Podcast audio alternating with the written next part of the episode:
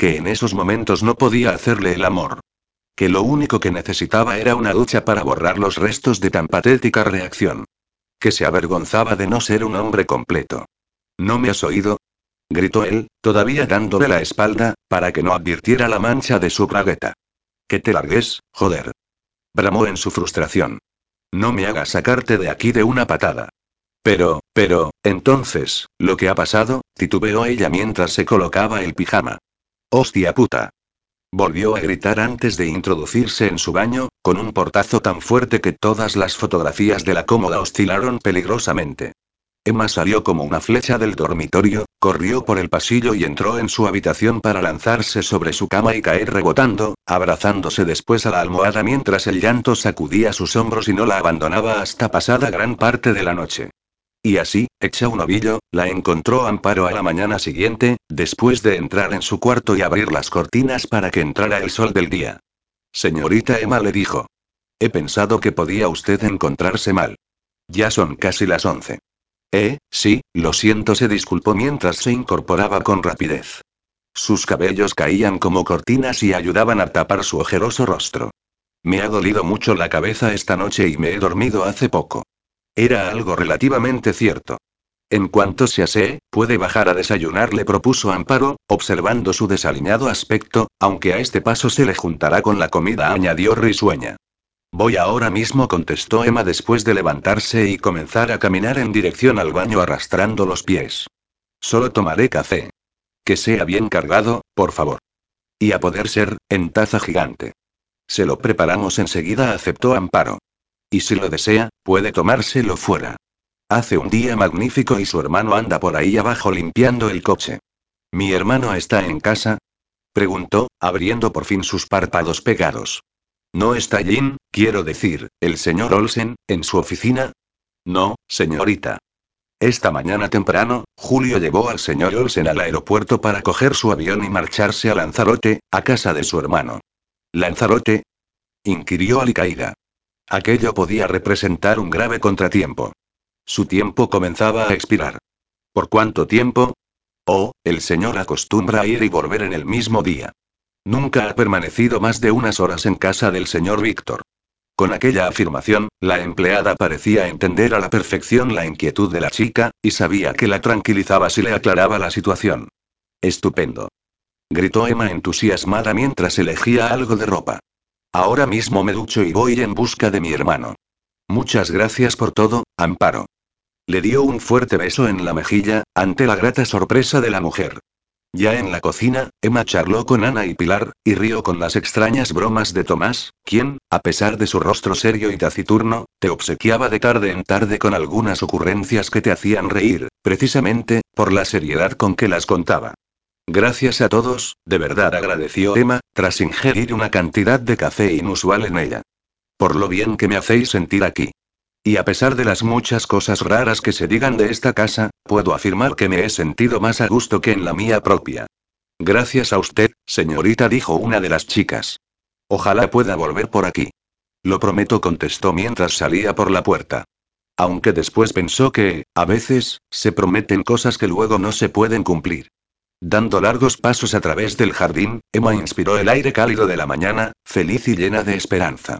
A pesar de lo ocurrido la noche anterior, de lo mortificada que se sintió después de experimentar el más dulce placer, estaba segura de que había abierto una brecha en el hermético Jim Olsen. De lo que no estaba tan segura era del motivo real de su felicidad.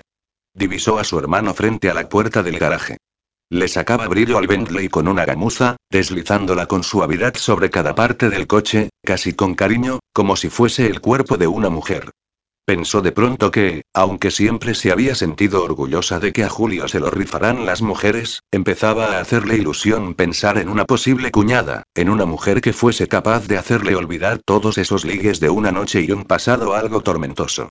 Lo miró detenidamente con ojos de mujer y no de hermana. Llevaba unos pantalones vaqueros descoloridos y una camiseta negra de manga corta que dejaba a la vista parte de los tatuajes de sus brazos, y marcaba los músculos cada vez que se agachaba y levantaba. Se había soltado el pelo, que le caía por la cara, y el sol le arrancaba destellos dorados a sus mechones castaños. Unos simples movimientos de trabajo resultaron de pronto elegantes y sensuales. ¿Te vas a quedar mirando ahí todo el día? Preguntó Julio, disimulando su sonrisa. Hola, hermanito. Estaba pensando que tratas con más delicadeza a este coche que a tus mujeres. ¿Tú qué sabes de cómo trato yo a las mujeres? Nunca te has enamorado, replicó Emma mientras se acercaba más a él. Por eso lo imagino. Tampoco puedes saber eso. Ah, ¿sí? planteó ella con expresión taimada. ¿Te has enamorado alguna vez? Cuéntamelo ahora mismo. Yo no he dicho eso, dijo él frunciendo el ceño. Y tampoco pienso explicarte nada, así que, la melodía del teléfono móvil del chofer los interrumpió. Julio se lo sacó del bolsillo del pantalón y se quedó unos segundos mirando la pantalla. Un número desconocido y demasiado largo. ¿Tienes alguna idea de quién puede ser? Le preguntó a su hermana de forma irónica. Mierda, susurró ella. ¿Sí? contestó Julio después de descolgar. Dime, oyó tronar la voz de su padre, tu hermano está contigo, ¿no es cierto? Perdón, ¿quién es usted? Lo picó al tiempo que le guiñaba un ojo a su hermana y ésta ponía los ojos en blanco. No me cabrees, Julio respondió el candidato a presidente al otro lado. Sabes que puedo presentarme ahora mismo en esa maldita casa y en tu cochambrosa vivienda garaje. Y que tu jefe se vería obligado a abrirme las puertas, ya que se trata de mi hija. Pero tú y yo sabemos que no lo harás, lo retó Julio, porque podría representar una mancha en tu historial político, intachable hasta ahora. La gente se enteraría de que tu amada hija no lo es tanto porque se ha largado de casa. Además, es mayor de edad y no puedes obligarla a regresar. Julio tronó de nuevo su padre, no me jodas. Quiero que hagas lo posible por hacerla entrar en razón. Que disfrute todo lo que le dé la gana de su hermano y de hacerse la rebelde, pero que vuelva a casa y deje de comportarse como una niña. Dile de mi parte que le doy 48 horas, ni una más. Y esas ganas de que vuelva tu hija, dijo Julio, intentando que Emma no notara su furia, ¿son porque la echas de menos o porque su huida puede resultar perjudicial para tu campaña? Porque todavía estoy esperando algún indicio de tu preocupación paternal. Oh, perdona. De eso tú no tienes. No empieces, Julio. ¿Quién coño crees que se encargó de pagar tus estudios? ¿O los recibos de tu casa cuando tu madre se quedó sin trabajo? Gracias, oh, misericordioso padre, soltó Julio, mordaz. Lástima que te las hayas arreglado para que nadie sea capaz de seguir el rastro de las cuentas de dónde provenía el dinero y no se te pueda relacionar conmigo. Pero, como te comportes como un cabrón con Emma, todavía estoy a tiempo de denunciarte y pedir una prueba de paternidad. No quiero ni una mierda de tu parte, pero joderte me satisfaría más que cualquier cosa. Basta, Julio murmuró Emma, intentando hacerle ver con los ojos muy abiertos que se estaba pasando. Puedes hacer lo que quieras, aseveró su padre, pero recuerda que, cualquier daño que me infrinjas a mí o cualquier escándalo que salpique a la familia, repercutirá también en Emma. ¿Y por qué coño te crees que no lo hago? exclamó Julio, justo antes de colgar y tirar el móvil, que cayó rebotando sobre el césped. Joder. Mierda. Cálmate, Julio le pidió su hermana, tranquilizándolo con un fraternal abrazo. No te preocupes tanto por mí. No quiero que por mi culpa tengas algún problema. No voy a volver a beber, si es eso lo que temes, refunfuñó él, aún dentro del abrazo de su hermana. Ese cabrón no va a joderme más, nunca más. A veces tengo miedo, confesó Emma con la cabeza apoyada en el pecho de su hermano de que vuelvas a caer. Habría que joderme mucho esta vez, sentenció él tras darle un beso en el pelo a su hermana. Y yo ya soy inmune. Pero no te preocupes, Emma. Nunca más volverás a verme borracho. Eso te lo juro. Capítulo 7. Marina, arrodillada sobre el negro suelo volcánico de su jardín, se entretenía quitando hierbas y replantando algunas plantas de aloe vera. Ese día había terminado temprano de dar clase en el instituto y, hasta que volviese su marido, estar casi enterrada entre tierra, plantas y flores era la mejor forma de relajarse y dejar de pensar en literatura castellana y alumnos adolescentes por unas horas. Se irguió cuando oyó el motor de un coche y se puso la mano sobre la frente como visera para esquivar el sol. Era demasiado pronto para la vuelta de Víctor y no esperaba visita alguna. Aunque sonrió al pensar que solo una persona viajaba hasta allí y nunca avisaba. Sabía perfectamente de quién se trataba. Lo conoces, ¿verdad, tigre? Le dijo a su gato, que tomaba el sol tranquilamente junto al resto de felinos adoptados por Marina. Con rapidez, se sacó los guantes manchados de tierra y el pequeño delantal con el que protegía sus shorts rojos y su camiseta blanca. Sacudió en el suelo sus pies calzados con las viejas deportivas que utilizaba para el jardín y salió corriendo en busca de su inesperado, aunque bienvenido, invitado. Jin dejó el todoterreno alquilado a las puertas de la finca y echó a andar a través del camino bordeado de palmeras que llevaba hasta la casa de su hermano. Le encantaba hacer a pie ese último tramo y sentir el calor del sol en su piel o inspirar el olor de la brisa del mar que llegaba hasta allí. Le parecía que el aire de Lanzarote poseía un ingrediente especial que, al penetrar en los pulmones, dotaba a su cuerpo de una paz imposible de alcanzar en otro lugar. Un ramalazo de anhelo atravesó su corazón cuando divisó a Marina correr hacia él. Su larga cabellera oscura se ondulaba al viento y su rostro se veía colmado por una sonrisa radiante. Una sonrisa para él. En cuanto lo alcanzó, se echó sobre él y lo envolvió en risas y besos en las mejillas. Jin la rodeó con sus brazos y la elevó para dar unas cuantas vueltas que la hicieron reír a carcajadas. Inhaló su fragancia femenina, tan querida, a tierra, viento y sal. Jin. ¡Qué sorpresa! comentó Marina, feliz, cuando la soltó en el suelo. Tú y tu manía de no avisar, Víctor no está, y mira la pinta con la que me pillas, añadió señalando sus desgastadas ropas. No pasa nada, repuso él.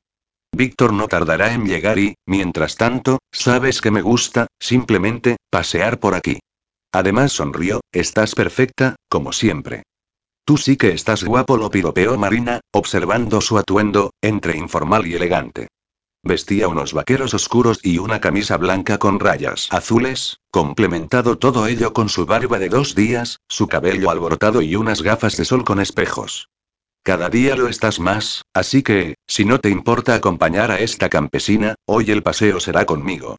Le sacó las gafas, se las colocó sobre la cabeza y enlazó su brazo para comenzar a caminar en dirección a la playa. Y dime, ¿tienes algún motivo especial para esta visita inesperada? ¿Debería tenerlo? contestó él, volviéndose a colocar las gafas para evitar el brillante destello de los rayos de sol que se reflejaban sobre la superficie del mar. Bueno, prosiguió Marina mientras se aferraba más fuerte al brazo de su cuñado, tú sabes que la mayoría de tus viajes relámpago a la isla han sido provocados por algún mal momento. Tal vez creas que unas horas aquí pueden con todo, pero necesitas hablar más con alguien. Con tu hermano, aparte de la compañía y los negocios, sé que continúas hablando de tus pesadillas, pero a mí me lo contabas todo, hasta que, en cierto momento, dejaste de hacerlo. Por muy amigo que te hicieras de Julio, no creo que le cuentes hasta el último de tus sentimientos o desvelos. Ya sabes, continuó él mientras se iban acercando a la orilla, que mi problema de alcoholismo siempre está presente, siempre estará ahí. No puedes preguntarme si tengo algún motivo para escaparme de vez en cuando de Barcelona y presentarme en este lugar, porque, sencillamente, lo necesito. Ya replicó ella dándole un pequeño empujón. Una mujer, Joder, Marina contestó risueño, siempre estás con lo mismo. Siempre lo intento, observó con un mohín, a ver si un día acierto. ¿Lo he hecho esta vez? inquirió Marina juntando sus manos. Su expresión era entre esperanzada y divertida, y Jin sintió cómo se ablandaba por dentro al contemplar esos grandes ojos azules y las bonitas pecas que seguían dotándola de aquel aire infantil. Pues, lo sabía. exclamó Marina. Aferró a su cuñado por el brazo y lo hizo sentarse sobre la dorada arena de la playa. El rumor de las olas les ofrecía la banda sonora perfecta. Cuéntame. Yo no he dicho nada, todo te lo dices tú solita. Vamos, Jin lo apremió, expectante. Seguro que hablar de ello te irá bien. Tramposa, dijo él sonriente. Después, volvió a colocarse las gafas de sol sobre la cabeza y miró algo más serio a Marina mientras jugueteaba con la arena y las pequeñas piedrecillas volcánicas que se habían desprendido de las rocas colindantes. No sé cómo explicártelo. Con ella me siento más libre, más yo mismo. Me habla de mi problema y no me molesta, todo lo contrario. Me gusta que lo haga con naturalidad. Me hace sentir menos, raro. ¿Y se lo has hecho saber a ella o has utilizado el buen carácter que te caracteriza últimamente? Por cierto, es ironía. Qué bien me conoces. Sonrió con tristeza. No puedo dejar que se acerque más a mí. ¿Por qué? demandó su cuñada, cruzando los brazos. Y quiero una buena razón. Más de una, si puede ser. Está recién salida de la universidad. Es culta, me parece bien, replicó Marina. Siguiente. Es demasiado joven. Las chicas de hoy en día son muy maduras. Siguiente. Su padre es político. Un coñazo, pero nada insalvable. Siguiente. Es la hermana de Julio. Es Emma. Profirió Marina. La chica que besaste hace dos años por aquella absurda equivocación. ¿Cuándo te he contado yo eso? Gruñó Jin. Ya te he dicho que antes me lo contabas todo, como lo de aquella lista de Julio. Menuda chorrada buzó. Entiendo que los tíos os ayudéis en esas cosas y tú necesitabas vencer tus complejos, pero en las relaciones con chicas simplemente deberías haber seguido tu instinto. Él lo hizo con buena intención, y yo le agradezco mucho haber estado ahí, defendió a su chofer y amigo. Piensa que él mismo tendrá que luchar con su adicción de por vida. Julio es maravilloso, yo también lo quiero mucho. Marina sonrió, pero dime, ¿has vuelto a ver a Emma? ¿Cómo ha sido eso? ¿Habéis hablado de aquello? No te entusiasmes tanto, la frenó Jin. Sí, la he vuelto a ver. Y no, no hemos hablado porque, sencillamente, no me recuerda. Además suspiró, se presentó en mi casa huyendo de sus padres, haciéndome la absurda propuesta de acostarse conmigo para perder la virginidad y joder a su familia de paso. Caray con la hermanita de Julio soltó Marina, abriendo mucho los ojos. ¿Y tú, qué le has dicho? ¿Le has contado la verdad sobre tus relaciones con las mujeres? Supongo que eso también te lo he contado en alguno de mis momentos de bajón, expresó Jin con los ojos en blanco. Pues claro, volvió a sonreír, para eso estamos los amigos, puesto que me considero amiga tuya más allá del mero hecho de estar casada con tu hermano. Tal vez continuó ella con semblante pensativo, deberías considerar contarle la verdad a esa chica. Da la impresión de que ella te necesita y tú la necesitas a ella. Y contar la verdad siempre es una buena idea, Jin. Recuerda cómo empecé mi relación con Víctor, basada en una mentira, ocupando el lugar de mi hermana gemela. ¿Cuántas lágrimas nos habríamos ahorrado si hubiese sido sincera desde el principio? Eso es diferente, gruñó Jin. Vosotros os enamorasteis. Aquí solo hablamos de sexo y de que yo, no soy del todo normal. ¿No te parece incongruente que un tipo como era yo, cínico y borracho, cuyo lema se basaba en todo y todos me importáis una mierda, crea en flechazos y cuentos de hadas? Incongruente y patético. Escúchame, Jin le dijo Marina más seria, mientras agarraba sus manos. No debes avergonzarte porque consideres que para estar con una mujer no solo es necesario el deseo sexual. A ti te hace falta algo más y ese algo es lo que te inspira Emma. ¿No te ocurre que, cuando te mira o te sonríe, sientes un dolorcillo aquí? Preguntó colocando las manos sobre el estómago. Pues eso es porque, además de desearla, te gusta. Por eso creo que no sería tan mala idea hacer el amor con Emma. Ella ha visto en ti al hombre hábil y experimentado que se supone que eres para poder introducirse en el mundo del sexo, con el añadido de la confianza que le supone que seas tan amigo de su hermano. Y a ti, pues te vendría genial hacerlo con alguien que te atrae, y no porque debas hacerlo para ser más hombre o lo diga una puñetera lista. No lo puedo creer, volvió a gruñir Jane mientras se pasaba las manos por el rostro. Estoy aquí, en una playa alejada de todo, hablando con mi cuñada sobre sexo, deseo sexual y hacer el amor. Debo de estar tan loco como la gente piensa. De eso nada, cariño, replicó Marina, asiendo de nuevo una mano de Jin. Eres un hombre sensible y tierno como pocos, así que no te creas raro por eso. Ojalá hubiera más como tú. Y hazme caso. Ve con la verdad por delante y, sobre todo, escúchate a ti mismo. Supera tus miedos y véncelos. No pierdas un minuto de tu tiempo preocupándote por lo que la gente pueda opinar de ti. Ya te enfrentaste a tu adicción apoyado solo por unos pocos mientras al resto le importabas un comino. Ahora, solo debes perseguir tus sueños, Jin. ¿Te he dicho alguna vez lo maravillosa que eres? Jin sonrió. La suerte que tuvo mi hermano y bla bla bla. Unas cuantas. Marina también sonrió. Sabes que suelo comportarme así con los que me importan, le dijo a su cuñado acariciando su áspera mejilla. Y para que no creas que únicamente me dedico a escuchar secretos, añadió como si despertara de golpe, voy a resarcirte contándote uno mío del que ni siquiera Víctor sabe nada. Atención, exclamó antes de imitar un redoble de tambores. Estoy embarazada. ¿Embarazada? Titubeó Jin, sin saber qué decir. Se decidió, tras unos segundos de duda, después de mirar los brillantes y hermosos ojos azules de Marina, aquellos que Víctor siempre había descrito como llenos de luz, a darle un fuerte y cálido abrazo. Por ella, por su hermano, porque deseaba sinceramente la felicidad de ambos. Porque los quería a los dos. Y entonces, por primera vez, desde que un día tuvo el privilegio de recibir algún gesto afectuoso de esa mujer, pensó en otra al tenerla en sus brazos. El largo y oscuro cabello de su cuñada lo imaginó rubio, dorado como el sol, mientras lo enredaba entre sus dedos, y su olor familiar a sal de pronto se tornó intensamente perfumado. Porque se imaginó a Emma. Una pesada carga que llevaba instalada sobre los hombros desde hacía más de dos años pareció desaparecer de repente. Jin se sintió de pronto más ligero, más relajado, más optimista, desprendiéndose del sentimiento de culpabilidad que lo asaltaba cada vez que pensaba en Marina y luego recordaba a su hermano. Abrazó más fuerte a su cuñada, la besó en el pelo y se alegró más que nunca de haber hecho ese viaje. Una sombra en movimiento les tapó la luz del sol de improviso. Si no fuera por la confianza ciega que os tengo, pensaría que mi hermano y mi mujer se están besando en la playa que tengo junto a mi casa.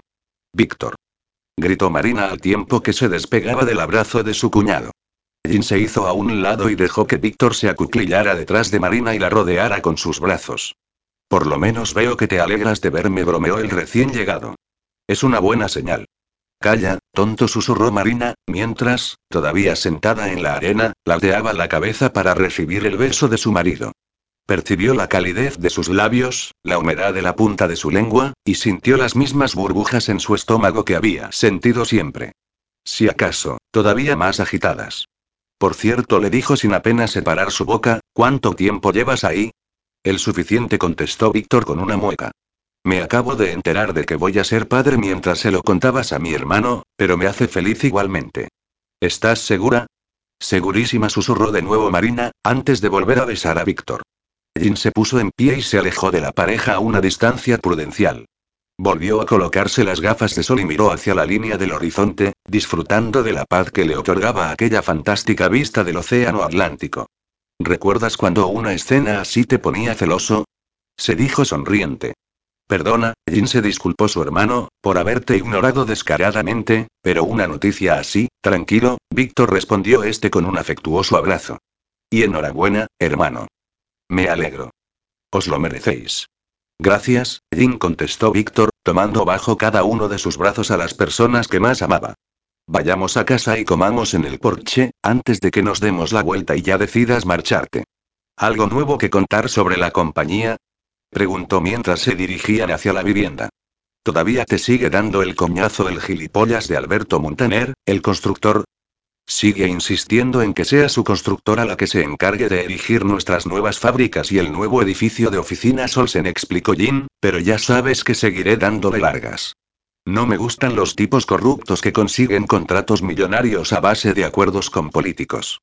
Tal vez nunca nos hagamos tan ricos como ellos, añadió Víctor, palmeando la espalda de su hermano, pero el mayor legado que nos dejó papá fue su integridad. Me enorgullece saber que los dos la heredamos por igual. Yo también murmuró Jin, nublando ligeramente su mirada. El recuerdo de su padre y su injusta muerte volvía a ellos por unos instantes. ¿Y algo que contar de tu vida? inquirió Víctor, para tratar de relajar el ambiente. ¿Algún nuevo ligue interesante? Pues, titubeó Jin. Tranquilo, cuñado, intervino Marina, que ya servía zumo de arándanos frío en tres vasos altos. Ya lo contaré yo. Y le guiñó un ojo. Gracias, Marina. Las risas de los tres no dejaron de flotar durante las pocas horas que pasaron juntos, antes de que Jin dejara atrás de nuevo aquel paradisíaco lugar y regresara a coger el avión de vuelta a su mundo real. La sensación de ahogo y el sudor frío que lo acompañaban cada vez que accedía a Olsen House parecieron desinflarse, atenuarse, a la vuelta de su viaje relámpago de la isla afortunada. Después de que Julio lo dejara en la puerta, bajo las primeras sombras del crepúsculo, Jin notó la ligereza en sus pasos nada más entrar, mientras atravesaba el vestíbulo y uno de los corredores, y llegaba al salón principal. Esperaba, como siempre, el televisor encendido, la bienvenida de Amparo, observar cómo se marchaba a la cocina en busca de su refresco mientras él se dejaba caer con los ojos cerrados en su cómodo sillón. Y sí, todo eso sucedía, pero, en cuanto volvió a abrir los ojos, quedó momentáneamente sin respiración al ver cómo Emma se levantaba del sofá en el que había estado viendo la tele con Amparo y se dirigía a él con una hermosa sonrisa en su rostro. Una sonrisa auténtica, de bienvenida, que se extendía a sus ojos y los dotaba de un anhelo y una felicidad por ver lo que jamás nadie externo a su círculo había mostrado por él. Hola, Jin lo saludó con fervor. Lo había echado tanto de menos ese día que a punto había estado de echarse en sus brazos en cuanto lo había visto aparecer. ¿Qué tal el viaje? ¿Tu hermano y tu cuñada están bien? Pues sí, gracias, Emma. Todo está bien, murmuró Jin con otra sonrisa. Qué maravilloso era encontrar a alguien en casa que te recibía de esa fiel. Aunque disimularon en cuanto el ama de llaves apareció con los vasos y ofreció uno de ellos a Jean y el otro a Julio, que ya se había acomodado en el sillón más cercano. Por primera vez desde la marcha de su hermano, Jean experimentó una sensación de pertenencia a aquel lugar, de familia, de hogar. Amparo, Julio y Emma, con sus risas y sus bromas, se convertían en lo más parecido a la familia que llevaba tanto tiempo anhelando y que apenas había llegado a disfrutar. Capítulo 8. La lectura de un libro y el intercambio de docenas de WhatsApps con su amiga Chantal habían ayudado a Emma a pasar las primeras horas de la noche, en las que le había sido imposible dormir. Nada había salido como ella había esperado y Jane no había resultado ser el capullo que ella había imaginado.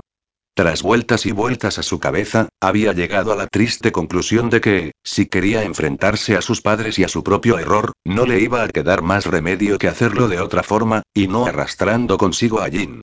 Él no lo merecía. La culpable era ella, solamente ella, porque la había cagado en dos ocasiones.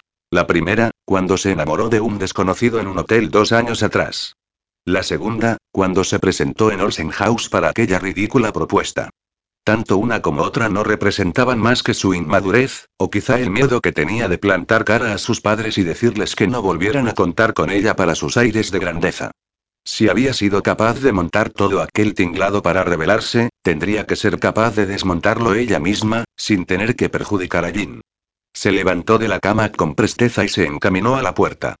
Titubeó unos segundos, dudando si presentarse de nuevo en su habitación o esperar al día siguiente para pedirle disculpas, para que no pensara que ella era como había demostrado ser, alguien que va por el mundo pisoteando a los demás en su propio beneficio. Decidió que no podía esperar y abrió la puerta. Emitió un audible jadeo de sorpresa cuando se encontró a Jin frente a ella. Jin. ¿Qué haces aquí? Yo, dudó él.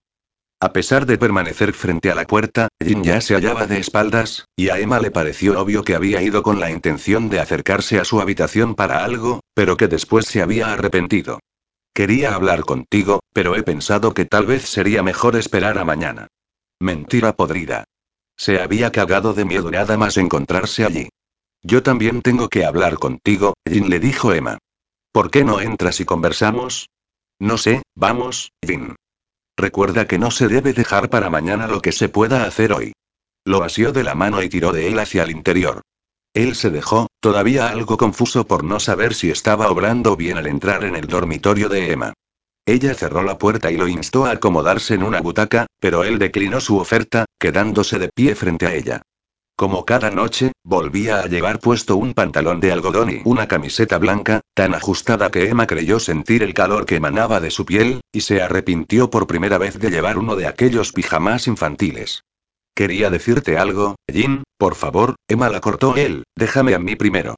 Él sabía que su iniciativa de hablar con ella no iba a resultar perenne, así que lo mejor sería hacerlo ya. Bastantes vueltas le había dado a la loca idea de presentarse en su cuarto a medianoche. Yo, quería pedirte disculpas por haber sido un borde contigo, después de ver que solo te preocupabas por mí. Tienes que comprender que, cuando me soltaste aquello de ser mi amante el primer día en mi despacho, no tuve más remedio que desconfiar de ti, pero ahora me he dado cuenta de que me gusta que te preocupes por mí, casi nadie lo hace ya. Y de que, me gustas tú. Jin, susurró ella al sentir que él se acercaba y le acariciaba la mejilla con dedos temblorosos. Que ya me gustaste hace dos años, el día en que te conocí, tan preciosa, con aquel vestido rojo, y te besé. ¿Lo recuerdas? exclamó ella, emocionada. ¿Lo recuerdas tú? preguntó Jin, frunciendo el ceño. Pensé que lo habías olvidado. ¿Olvidarlo? inquirió ella con una triste sonrisa, al tiempo que ladeaba la cabeza y tomaba la mano de Jin que todavía la acariciaba. ¿Cómo olvidar aquel día? Lo normal era suponer que lo habías olvidado tú, después de ver cómo me ignorabas y te largabas con una rubia tetona. Me enteré de lo de la lista de mi hermano. No, no te ignoré. Le aclaró.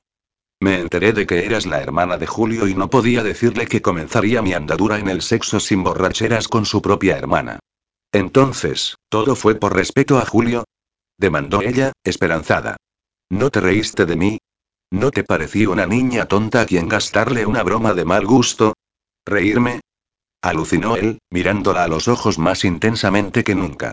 En todo caso fue el destino el que se estaba partiendo a mi costa, porque, si te hubieses venido conmigo, no hubiera tenido más remedio que romper en pedazos la puta lista. Tú no estabas en esa lista, pero para mí pasaste a ser el único nombre que figuraba en ella. No quería a otra, solo a ti. Oh, Jin, perdóname, gimió Emma, al tiempo que se abrazaba a su cintura y apoyaba la cabeza en su pecho. Él se quedó estático unos instantes, sin saber qué hacer. Ni siquiera recordaba qué se sentía al ser abrazado por una mujer, pero, al final, decidió seguir su instinto y responderle rodeándola con sus brazos. Inhaló el aroma de su pelo y dejó que el calor de su cuerpo traspasara su ropa, su piel, y llegase hasta sus huesos. ¿Perdonarte? Susurró él, con su boca todavía pegada a su rubio cabello. ¿Por qué? Por pensar que eras un capullo desgraciado, un cerdo miserable, por pensarlo durante tanto tiempo. Supongo que te perdono, soltó él con una mueca divertida. Pero no es necesario que te disculpes. Enmarcó el rostro de Emma con sus manos y observó los dos finos regueros de lágrimas que surcaban la suave piel de sus mejillas. Con ternura, besó sus párpados, intentando secar su llanto con sus besos. Su boca fue resiguiendo el húmedo camino y acabó sobre sus labios, saboreando en ellos la sal de las lágrimas. Emma abrió su boca anhelante y dejó que él introdujera su lengua para deslizarla sobre la suya, mientras los dos aumentaban la presión de su abrazo. El tierno beso se tornó profundo, febril, con lenguas enlazadas, alientos confundidos, audibles gemidos y manos que acariciaban. Espera, Jin jadeó ella, separándose de él no más de un palmo. ¿Cómo puede un hombre como tú desear a una chica como yo? Sé que he utilizado algunas ridículas tretas para atraerte, pero he sido una estúpida al pensar que podrías preferir a una virgen antes que a todas esas mujeres tan experimentadas con las que te acuestas. Jin se tensó visiblemente. Emma pudo percibir a la perfección cómo se separaba de ella y su rostro se volvía pálido y sudoroso. Había decidido ser sincero con ella, aunque solo pensar en abrirse tanto a una persona le producía sudores y escalofríos. Con lo fácil que resultaba estando borracho, ven aquí, Emma. La cogió de la mano y la hizo sentarse sobre el filo de la cama antes de hacer él lo mismo y acompañarla a su lado. Verás, yo, ¿cómo decírtelo? murmuró, mientras se frotaba el rostro desencajado y se daba fuertes tirones del cabello. Yo, no me he acostado con esas mujeres. En realidad, no me he acostado con ninguna durante estos dos últimos años, y, anteriormente a mi rehabilitación, ni siquiera sé cuándo fue la última vez, puesto que seguramente estaría ebrio, como siempre.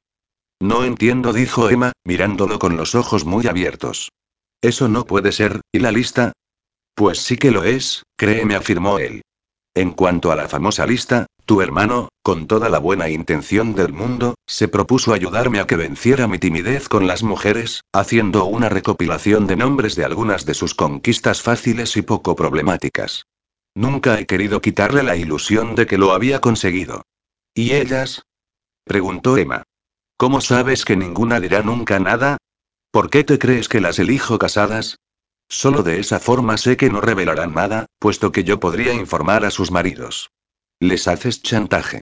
Llámalo como quieras. Y que conste que no lo hago por parecer más normal a ojos de la sociedad. Me importa una mierda esta y la gente que me rodea. Únicamente lo he hecho para que tu hermano no siga insistiendo. Para que crea que utilizo la misma terapia que él para alejarme de la tentación del alcohol. Para agradecerle su ayuda. Pero, Jin insistió Emma, sacudiendo la cabeza, sigo sin entender. ¿Y la rubia de aquella noche en la terraza del hotel? ¿Subiste con ella a una habitación? Sí, pero no ocurrió nada, Emma. Nunca ha ocurrido nada, ni con ella ni con ninguna. Pues, me alegra que te hayas decidido a contármelo, expresó Emma, mientras lo miraba y contemplaba el tormento y la pena reflejados en sus ojos grises, sombras que ella ya vislumbrara la primera vez, cuando le parecieron los más bonitos y tristes que había contemplado nunca, que confíes en mí. Bueno, sonrió, más que nada, por si esperabas que fuese un tío experimentado o un maestro del sexo, porque no soy nada de eso. Ni falta que te hace bromeó ella, riendo. Cuando estés con una mujer, será porque ambos lo deseáis. Yo solo te deseo a ti, Emma le confesó Jin, acariciando su mejilla y sus labios con la punta de sus dedos, deslizándolos como plumas. Te deseo desde aquel día en que te conocí, y te he vuelto a desear desde que volviste, mucho más intensamente. Como si te hubiera estado esperando todo este tiempo, Jin, por favor, se lamentó Emma, cerrando sus ojos tras la súplica. Creo que es mejor que mañana vuelva a mi casa. Cuando viniste, hace solo unos días, me pediste precisamente esto, dijo él señalando la cama. Lo sé, susurró ella, pero ya no es lo mismo. ¿Por qué? Porque nada ha resultado ser como yo pensaba, empezando por ti. Después de haber estado semanas perpetrando aquel plan, después de días preparando el terreno para llevarlo a cabo, Emma se dio cuenta de que ya no era eso lo que quería. Ya no se conformaba con pensar que Jin se acostara con ella porque lo había provocado y casi suplicado para que lo hiciera. Además, si lo hacían, se sentiría culpable por haberlo engañado. Prefería esperar a volver a casa y enfrentarse a sus padres, sin mentiras ni engaños, hablar luego con Jin y asegurarse de que podían tener algo real y sincero. Porque, a esas alturas, ya no podía negar que algo dulce y profundo se había vuelto a instalar en su corazón. Enamorada del mismo hombre por segunda vez. ¿Y qué esperabas? Le dijo con una sonrisa.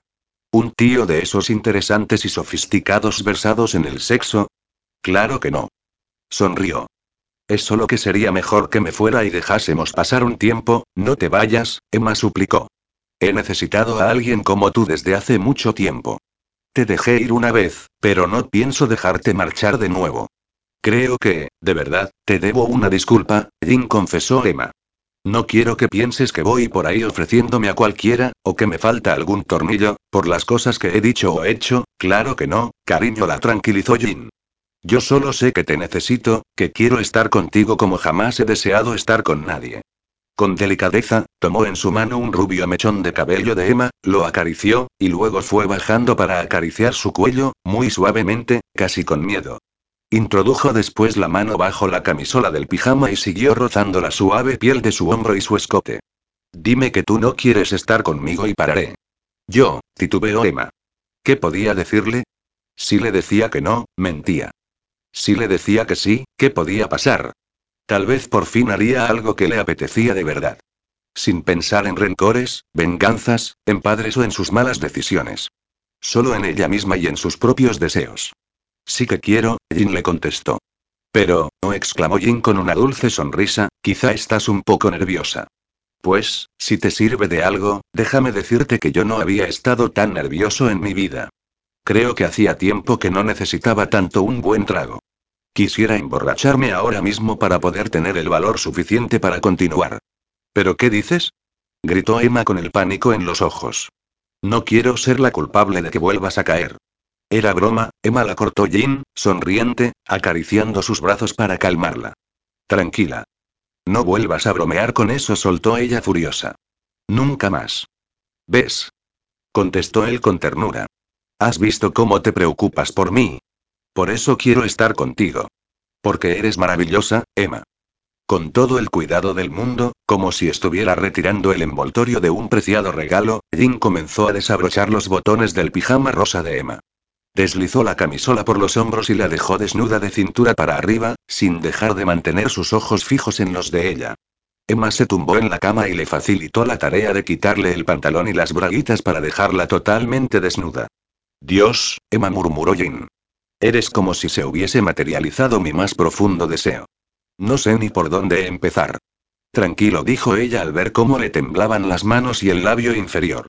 Cuando Jin intentó sacarse la camiseta, se hizo un lío con los brazos, y el cuello de la prenda se enredó de tal manera que no era capaz de sacar la cabeza por la abertura. Deja que te ayude, murmuró Emma. Se incorporó de nuevo y le sacó la prenda. Lo siento. Sonrió. Que conste que te avisé. Un torpe adolescente seguro que me llevaría ventaja. Pues déjame a mí, susurró ella, antes de atrapar la cintura del pantalón y comenzar a sacárselo. Aunque no te prometo que no haya algún que otro atasco parecido. La última palabra le sonó ahogada en su propia garganta cuando Jin tiró el pantalón al suelo y quedó desnudo frente a ella.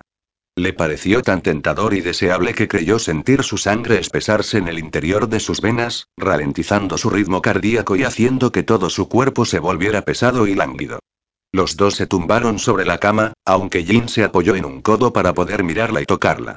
O, por lo menos, esa era su intención. Se mordió el labio inferior para disimular su temblor y comenzó por deslizar su mano sobre los pechos de Emma. Pellizcó sus pezones mientras contemplaba cómo ella cerraba los ojos y dejaba escapar suaves gemidos entrecortados.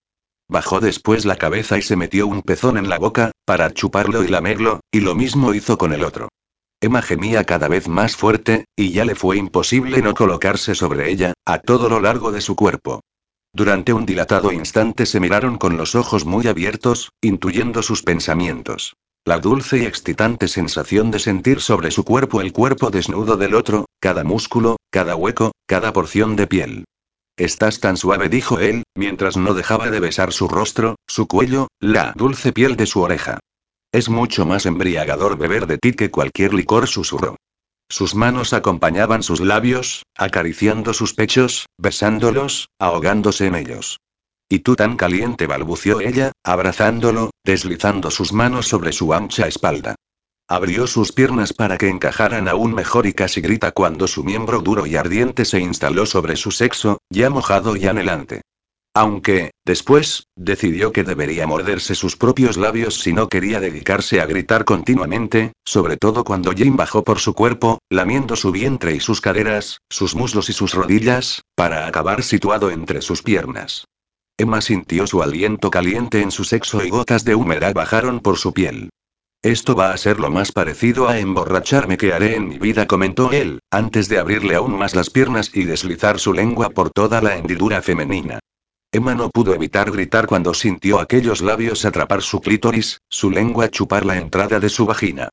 Movió frenéticamente las caderas, aferrando entre sus manos el cabello de Jim para acercarlo todavía más al centro de su placer. De lo que no era consciente era de la batalla que intentaba librar Jim para no correrse como la última vez. Intentaba concentrarse con todas sus fuerzas en conseguir que Emma tuviera su clímax antes de poder penetrarla y no sentirse tan ridículo como en la otra ocasión. Y lo consiguió, a duras penas. Sintió las primeras gotas salir de su miembro cuando ella lanzó un grito que rasgó el aire al sentir el orgasmo. Siguió chupándola con ansia hasta que ella dejó de convulsionar su cuerpo. Y ahora voy a hacerte el amor, Emma gimió Jin mientras se colocaba de nuevo sobre ella. Esta vez sí.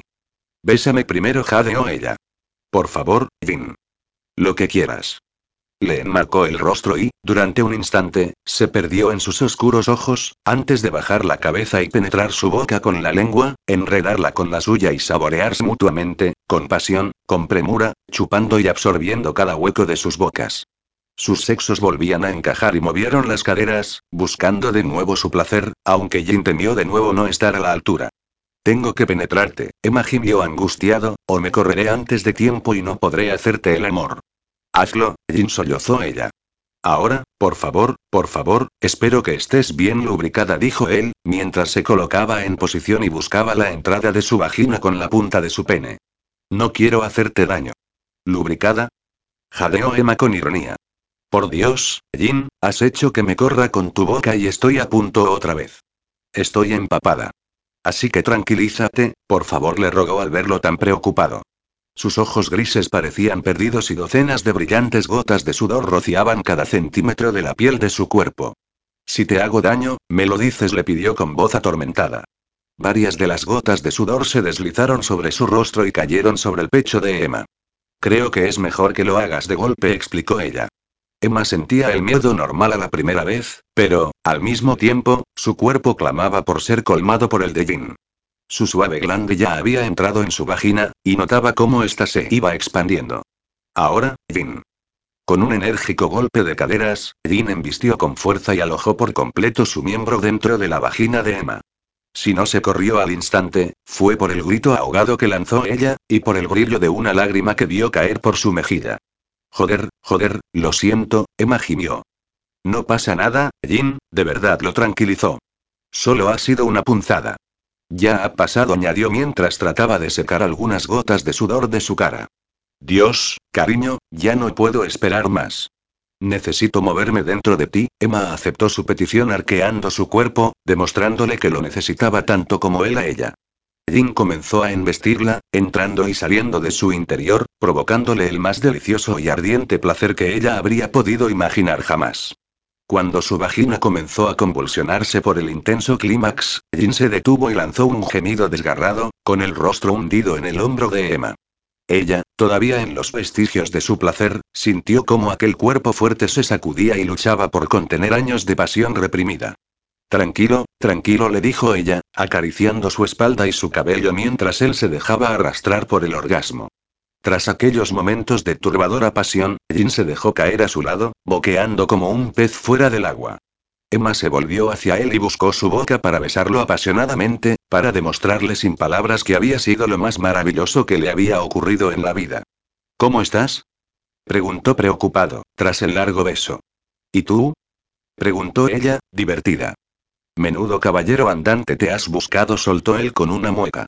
No necesito ningún caballero andante, replicó ella, palpando su áspera mandíbula. Solo necesito a alguien como tú. ¿Sabes? murmuró él. Nadie me ha dicho nunca que me necesitase. Y me gusta escuchártelo decir. Yo también te necesito, Emma. Tras unos instantes abrazados, Jin se levantó de la cama a pesar del breve gruñido de ella por hacerlo. Voy a asearme, le dijo. Al momento, volvía del baño con una pequeña toalla húmeda en la mano para limpiar los restos que habían manchado los muslos de la chica. Soy un inepto del sexo, pero, al menos, sé que debo ayudarte a que te sientas más cómoda. Con delicadeza, pasó la toalla entre las piernas de Emma y limpió el rastro que habían dejado la sangre y el semen. Gracias, murmuró ella, dejándose hacer sin vergüenza. Sentía una confianza inexplicable hacia aquel hombre que le había abierto su corazón de par en par y que acababa de arrebatarle la virginidad, algo a lo que algunos le daban tanta importancia y que, en realidad, solo la tenías si no se la ofrecías a quien desearas hacerlo. Como ella había estado a punto de hacer si hubiese seguido el consejo de sus padres. Por un instante, la preocupación se instaló en la boca de su estómago, recordando que tendría que arreglar muchas cosas cuando volviera a casa. Ahora duerme y descansa, propuso Jin después de taparla con la colcha. Mañana hablaremos. Pero protestó ella incorporándose de golpe en la cama, ¿no vas a quedarte esta noche conmigo? No, Emma negó él con tristeza. Se sentó un momento en el filo de la cama y le acarició su dorado cabello, no voy a quedarme. Mañana debo trabajar y solo descanso si duermo en mi cama. Quédate solo un rato, le pidió Emma, por favor, Jin. Está bien, suspiró, pero solo un momento. Jin, todavía desnudo, se introdujo de nuevo bajo el edredón y se acercó al calor del cuerpo de Emma. Ella apoyó la cabeza en su pecho y lo envolvió con los brazos y las piernas, rodeándolo, atrayéndolo hacia ella, porque sabía que él no iba a quedarse mucho tiempo más y temía que fuera a marcharse en cuanto se quedara dormida. Así que la mejor forma de retenerlo sería manteniéndose despierta. Cuando empecemos a salir, comenzó Emma, mientras su mano no dejaba de acariciar el vello que cubría el pecho de Ginny y él la acunaba entre sus brazos. Vamos a tener muchas cosas de qué conversar. Me has contado algunos de tus secretos, pero solo sé de tu vida pasada lo que sabe todo el mundo. Me hablarás de tus padres, de tu madrastra o de sus muertes. Poco a poco contestó Jin algo tenso. No te preocupes, acabaré hablándote de todo ello, y, si al final decides seguir conmigo, le dijo mirándola sonriente, seguro que podremos con todo. ¿Tan malo es? preguntó Emma, colocando su barbilla sobre el ancho pecho para poder mirarlo a los ojos. Me han ocurrido cosas infames e injustas, contestó él, dirigiendo su mirada al techo, pero sin mirar a nada en concreto, y al mismo tiempo yo he cometido actos del todo despreciables. No te atormentes, Jin le pidió a ella mientras acariciaba su áspera mandíbula. Todos tenemos algo que callar, cosas que esconder, secretos inconfesables. Por un instante, Emma se sintió como una estafadora, consiguiendo que él la viera como a un ángel mientras se mostraba tan duro consigo mismo. De lo que más me arrepiento es de haber sido un cobarde. Por el amor de Dios, Jin, ¿de cuándo estás hablando? exclamó Emma, irguiendo un poco más su cuerpo. No tienes ni 30 años. ¿Acaso se puede ser un cobarde cuando se es casi un niño? Además añadió colocando las manos sobre sus mejillas sombreadas de barba, para mí eres un buen chico, y lo mejor de todo es que, en el fondo, tú también lo crees así, porque seguro que no te consideras culpable de todo lo que te haya pasado, sea lo que sea. ¿Cómo haces para darme tanta paz? planteó Jin, girando su cuerpo para posicionarse sobre ella. Acarició su rostro, su pelo, y se sumergió en las profundidades de sus ojos oscuros. Me la inspiraste ya en cuanto te conocí, cuando apareciste y te acercaste a mí con aquella mirada inocente pero resuelta. Tu compañía, tu presencia, tus palabras, tú, Emma Montalbán, haces que me sienta mucho más digno y más decente.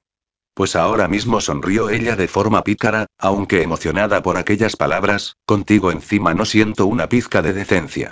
Ah, no, Sonrió también, cuando embistió suavemente sus caderas y frotó su miembro duro sobre el sexo resbaladizo de ella. Pues al final va a ser la señorita virginal la que corrompa al tío vicioso y disoluto. Un, gimió ella, yo también quiero ser una disoluta. Pero solo contigo. Y arqueó su cuerpo, al tiempo que sus manos tomaban los prietos glúteos de Jin y su boca buscaba hábil la de él. Su sexo se humedecía más y más por la fricción. Sus pezones se endurecían ante el roce con el pecho masculino. Estaba de nuevo excitada. ¿Estás segura? Jadeó Jin entre besos ardientes. No quiero hacerte daño. Me da igual el dolor, volvió a gemir, solo quiero hacer el amor contigo otra vez. Jin tanteó con el glande la entrada a su vagina y se deslizó en su interior, con cuidado pero hasta el fondo, ante el largo gemido que emitieron al unísono. Esta vez pareció ir más sobre seguro, embistiendo de forma más rítmica, besándola, amasando sus pechos, tomándola de las nalgas para sentirla más adentro. Aprendiendo junto a ella. Emma percibió una leve molestia que enseguida se transformó en placer, en deseo. En el deseo y el placer que le otorgaba hacer el amor con Jin. Una hora más tarde, aún unidos sus cuerpos, Jin deshizo el abrazo y salió de la cama para marcharse. ¿Estás seguro de que no quieres quedarte a dormir conmigo? Preguntó Emma sin poder disimular su ansia. Sí, lo estoy, contestó mientras se ponía el pantalón. No te tocaré si no quieres, bromeó ella como último intento. Ni siquiera notarás que estoy aquí. Déjalo, Emma la interrumpió poniéndose más serio. Ya te he dicho que no descansaría. Ya has comprobado que nunca viajo más de unas horas, máximo un día, pero jamás paso la noche fuera. He de dormir en mi habitación, en esta casa. ¿Es por las pesadillas? Quiso saber ella. Sé que las tienes desde que dejaste de beber, porque a mi hermano le ocurría lo mismo, pero él sí duerme con sus amantes. No entiendo que mi presencia en la cama pueda perjudicarte. Deja de preguntar, Emma, recuerdo tu cara de pánico aquella noche al verme a insistió. Me llamaste Medusa, como si creyeras que yo podría hacerte daño. ¿Tiene algo que ver con el motivo por el que comenzaste a beber? Basta, cortó Jin, totalmente tenso. Creo que por esta noche ya te he dado suficientes explicaciones. No me fuerces tanto, Emma. Por supuesto, replicó ella, furiosa. Ya has obtenido lo que querías de mí, echarme un par de polvos. Ahora ya puedo estarme calladita, que te molesto. Eh, no, cariño, no es eso. Le cogió las manos y la miró a los ojos. Mañana mismo tenía pensado hablar con tu hermano y, contacto, explicarle lo nuestro. Y en cuanto pueda, hablaré con tu padre. Le haré saber que nos gustamos y que queremos salir juntos, pero haremos las cosas bien. Tú volverás a tu casa y quedaremos para salir y vernos. ¿Te refieres a salir como, novios? Pues claro, aclaró Jin, acariciando su mejilla. Si no acepta o pone algún problema, te vienes a vivir aquí, pero espero que podamos hacerlo bien y no sea necesario que vuelvas a irte de casa. ¿De verdad harías eso por mí? ¿Hablar con mi hermano y mi padre? Dijo ella a punto de echarse a llorar. Eso es solo el comienzo.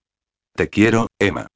Oh, Jin, con lágrimas de alegría, se abrazó a su cuello y, con el movimiento, la sábana se deslizó y dejó a la vista sus suaves y redondos pechos. Ya te he dicho que quiero estar contigo, Emma. No pudo evitar dejar volar sus manos hasta sus pechos y juguetear con sus pezones, que volvieron a endurecerse al tacto. Jin, Emma cerró los ojos ante el placer que volvía a experimentar con aquella tierna caricia. Se apretó contra su cuerpo y comenzó a besarlo en el hombro, el cuello, a lamer el vello de su pecho y sus pezones, esperando que volviera a desearla y, con la excusa de volver a hacer el amor, retenerlo unas horas más a su lado. No dudes ni por un instante, susurró él, apartándola para que no continuara. Sabía lo que buscaba, pero ya había sido demasiado para él. Tenía que asimilar algunas cosas. Aunque sus besos ardientes y volver a lamer sus pechos le hubiesen provocado de nuevo una erección que volvería a hacer el amor contigo una y otra vez, Emma, toda la noche, pero tendremos todo el tiempo del mundo, cariño. Deja que me vaya y te prometo que, muy pronto, todas mis noches serán para ti. Está bien, claudicó ella con un mohín. Se echó sobre la cama y dejó que él volviera a taparla. Hasta mañana, Emma. Se inclinó sobre ella y depositó un tierno beso en sus labios. Eso era lo que pretendía, porque ella introdujo su lengua hasta el fondo de su garganta y después lamió y mordisqueó sus labios a conciencia. Ahora, sí sonrió satisfecha. Hasta mañana, Vin. Segunda parte. La verdad. Capítulo 9. Mi querido Jin, no te resistas, deja que te acompañe en tu cama. ¿No te parezco deseable? Medusa volvía a atormentarlo, con sus maléficos ojos grises, con su risa tétrica, cuyo eco resonaba por toda la habitación. Las serpientes danzaban alrededor de su cabeza y vestía el mismo camisón blanco que llevaba el día de su muerte, el día que cayó por la escalera de la mansión. Vete, Diana, por favor. Déjame en paz. Deja de torturarme. Siempre fuiste el hermano débil, Jin, nada que ver con Víctor. Yo soy mucho más fuerte que tú incluso después de muerta. Puedo contigo, me meto en tus sueños, inundo tus pesadillas. Jin abrió los ojos de golpe. Como cada nuevo amanecer, su cuerpo despertaba por sí solo, intuyendo el desasosiego que lo invadiría si no lo hacía. Sudando y con el corazón acelerado, se dejó guiar por la luz que ya invadía la estancia y miró la hora en el reloj de su mesilla. No podía ser. ¿Las siete de la mañana? Claro, por eso había tanta claridad en la habitación. Las pesadillas no lo habían abandonado, pero había logrado dormir un par de horas más, todo un récord. Aunque su piel y su cabello aparecían húmedos de sudor, su ánimo se presentaba bastante más optimista. Con una leve sonrisa, recordando la noche anterior, se introdujo en la ducha y dejó que el agua caliente y el jabón obraran su cometido e hicieran desaparecer el sudor y hasta el último resquicio de sus funestos sueños. Ese día no le daría tiempo a realizar sus ejercicios matutinos, pero no le importaba. Una nueva energía suplía con creces la falta de un esfuerzo que cada día se veía obligado a soportar. Se afeitó, se perfumó y eligió uno de sus mejores trajes antes de disponerse a bajar y tomarse un rápido café que lo acabaría de despejar. En la oficina le esperaba un día duro, sobre todo un indeseado encuentro con Alberto Montaner, el afamado empresario cuyo origen de su gran fortuna era cada día más cuestionado. Antes de encaminarse a la escalera, Jim buscó la puerta de la habitación de Emma. Frunció el ceño al verla totalmente abierta, y acabó de alarmarse al ver la cama hecha y las cortinas ondulantes ante la ventana abierta. Abrió el armario para asegurarse y sus sospechas se confirmaron al encontrarlo vacío. En unas pocas zancadas bajó la escalinata y se presentó en la cocina. Allí estaba Emma con Amparo, Ana y Pilar, y con una maleta a sus pies. No sabía que te fueras a marchar esta mañana, dijo serio Jim, omitiendo los buenos días. Yo, pensaba que ya te habrías ido a trabajar, murmuró Emma. O sea, que pensabas irte aprovechando mi ausencia, sin despedirte siquiera. Pensé que anoche te dejé las cosas claras. Vamos, chicas, ordenó Amparo a las empleadas, que atendían la conversación con evidente interés, seguro que tenéis habitaciones que arreglar. ¿Dónde está Julio? preguntó Gina a su ama de llaves, sin dejar de observar a Emma, que parecía nerviosa e inquieta. Le dijimos que usted dormía, así que aprovechó para hacer un par de recados en la ciudad. Lo llamaré ahora mismo. La mujer salió de la cocina y cerró la puerta. ¿Ni siquiera ibas a decírselo a tu hermano? inquirió Jin una vez a solas. No quería molestar, contestó Emma. Pensaba llamar a un taxi. ¿No se suponía que deseabas alejarte de tus padres hasta que ellos te localizaran y ya no tuvieras más remedio que marcharte? Preguntó Jin, con la confusión reflejada en sus ojos. Ya te expliqué que debía volver a casa. He de arreglar algunos asuntos con mis padres antes de decidir algunas cuestiones. ¿Yo formo parte de esas cuestiones? Preguntó Jin cada vez más perplejo. ¿Todavía no sabes si quieres estar conmigo? No es eso, Jin, claro que quiero estar contigo. Ahora no puedo explicártelo, pero te prometo que pronto volveremos a vernos y te lo contaré todo. ¿Por qué no pruebas a hacerlo ahora? ¿No tienes que irte a trabajar? Soy el dueño. Puedo llegar tarde si me da la gana. Unos golpes en la puerta y la voz apremiante de Amparo rompieron la conversación. Señor Olsen. Tiene usted que salir un momento. No es momento, Amparo. Gritó. Ahora estoy hablando. Pero señor Olsen. Insistió. Joder. exclamó al abrir la puerta. ¿Qué coño pasa? Es el señor Montalbán, susurró el ama de llaves cerca de su jefe. Ha irrumpido en la mansión y exige ver a su hija. El pobre Tomás se ha puesto nervioso al verlo y le ha abierto la verja de entrada. Jin giró levemente su rostro hacia Emma y la contempló totalmente pálida y estática como una estatua de mármol, sobre todo cuando el candidato a presidente irrumpió en el vestíbulo de la casa. Olsen. Bramó al entrar a grandes zancadas, acompañado de uno de sus escoltas. Exijo ver a mi hija. Estoy aquí, papá contestó Emma con voz monocorde. ¿No me dijiste que podía volver a casa en 48 horas? Eso era antes de conocer algunos detalles, contestó a su hija, mirándola a los ojos. Antes de saber que te habías convertido en una fulana. Me importa una mierda, saltó Jin que sea usted su padre, un puto político o el mismísimo presidente del universo, pero ni se le ocurra pensar que puede entrar en mi casa y dedicarse a insultarla. Señor Olsen, replicó el hombre en tono cínico, ¿no diría usted lo mismo si supiese lo que esta jovencita ha urdido para librarse de sus obligaciones? ¿Sabía usted que está prometida? ¿Prometida? balbució Jin. Apenas pudo asimilar esa información, cuando fue corroborada por la mirada de pánico de Emma. Creo que será mejor que vayamos a mi despacho y hablemos como personas civilizadas. Jin encabezó una comitiva que acabó entrando en su despacho, incluyendo a Emma, su padre y el escolta en plan hombres de negro que no se separaba de él. ¿Es verdad lo que dice tu padre, Emma? Fue lo primero que articuló Jin nada más cerrar la puerta tras él. ¿Tienes a un prometido esperando? No. Bueno, titubeó ella, todavía no es oficial, y yo no quiero casarme con él. Pues no pensabas lo mismo hace tan solo unos meses. Vociferó su padre. Estabas encantada de casarte. Porque así me largaba de casa y podía hacer mi vida. Chilló Emma como respuesta. ¿Y qué ha cambiado, si puede saberse? Preguntó exasperado Manuel Montalbán. Él, dudó Emma un instante, mirando de reojo a Jean, que estudiaba inexpresivo a padre e hija. Cuánto le dolía que toda la verdad saliera a la luz de esa manera rápida y atropellada, puede parecer un hombre encantador y amable, pero tiene algo que no me gusta. Además, sabes que solo persigue sus propios intereses con esta posible boda, por no hablar de lo importante que le parece mi inexperiencia. ¿Ha sido ese el problema? gritó su padre. ¿Te molesta que le atraiga tu virginidad? ¿Por eso has decidido perderla con cualquiera, como cualquier golfa? Le advertí que dejara de insultarla, volvió a intervenir Jane. Por el amor de Dios, cállese, Olsen. Le ordenó, despreciativo, el candidato a presidente. Usted debería ser el primero en sentirse ofendido, sabiendo cómo se ha burlado y de qué manera lo ha utilizado. ¿Acaso no se imagina por qué se presentó aquí mi querida hija? Le soltó en tono de burla. Pues póngale un poquito de imaginación. ¿Por eso te presentaste aquí proponiendo ser mi amante? Susurró Jin, volviendo su rostro hacia Emma. Si ella estaba pálida, él no sentía una sola gota de sangre correr por sus venas, lo que le provocaba un frío casi insoportable. ¿Para librarte de un novio que ha dejado de interesarte? No. Intentó gritar ella sin conseguirlo. Yo, yo, no pienses eso de mí, Jin, por favor. Hace bien en pensar lo peor de ti. Intervino de nuevo su padre. Te presentaste en esta maldita casa para acostarte con él, saltar de su cama y presentarte luego ante tu prometido con toda tu cara dura y fastidiar la boda. Eso no es cierto, papá. Sollozó Emma, tratando de ganar tiempo. Nada de lo que dices es verdad. Ah, ¿no?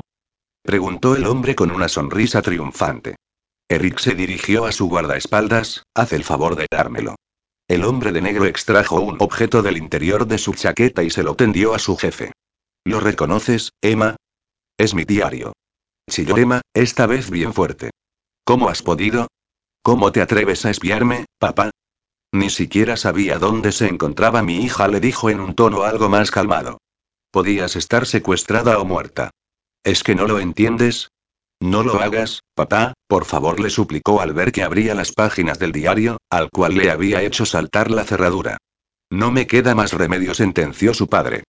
Comenzaré por una lectura de lo más interesante. Martes, 2 de febrero.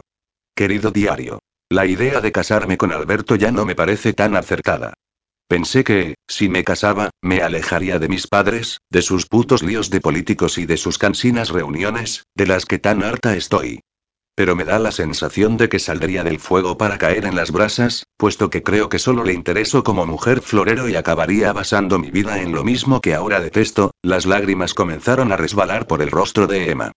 Su padre iba arrancando aquellas palabras del diario como si fuesen tardos envenenados que se iban clavando en su corazón, y sabía que llegaría al momento en que todo empeoraría y se vendría abajo. Si solo hubiesen pasado unas pocas horas, si ella hubiese podido hablar primero con sus padres y luego con Jin, miró hacia él. No hubiese podido descifrar su expresión ni en un millón de años. Ahora viene lo mejor, y su padre continuó leyendo. Viernes, 10 de marzo. Querido diario. Hoy he visto a Julio y me ha hecho mucha ilusión, como siempre. Entre otras cosas, me ha vuelto a mencionar a su jefe, Jin Olsen. Uy, se me ha escapado su nombre, porque hace ya tiempo que decidí no mencionarlo. Cuando ha comenzado a hablarme sobre la cantidad de mujeres que se ligan entre los dos, una brillante idea ha tenido lugar en mi mente. ¿Y si me convierto en su amante y dejo de ser virgen? Un tío así seguro que pica. ¿Se retractaría Alberto de sus promesas de matrimonio cuando supiese que me he acostado con otro? Está decidido.